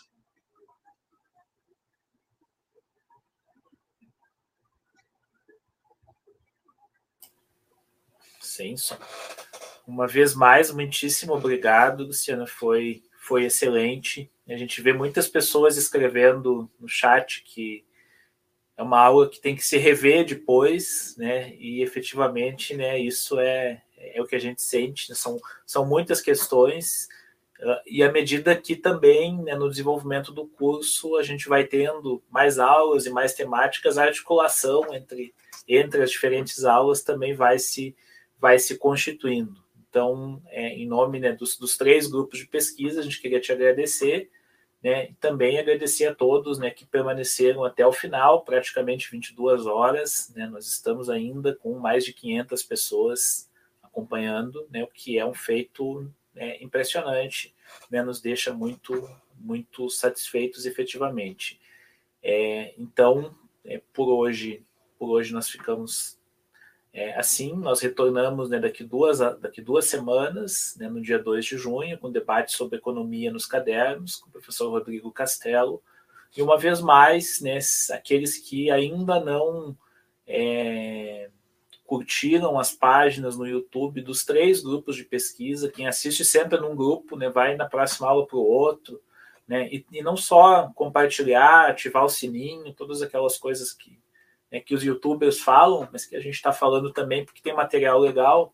É, dei uma vasculhada nos, nas páginas no YouTube, né, que a gente tem é, outras lives, outros debates, palestras, eventos, materiais né, muito articulados com as discussões que estão aqui, muitas vezes, né, de algumas pessoas que aparecerão como palestrantes nas próximas aulas, também uma, uma indicação a mais. É, então, uh, por hoje era isto, né, e muito obrigado a todas e todos, e retornamos daqui duas semanas.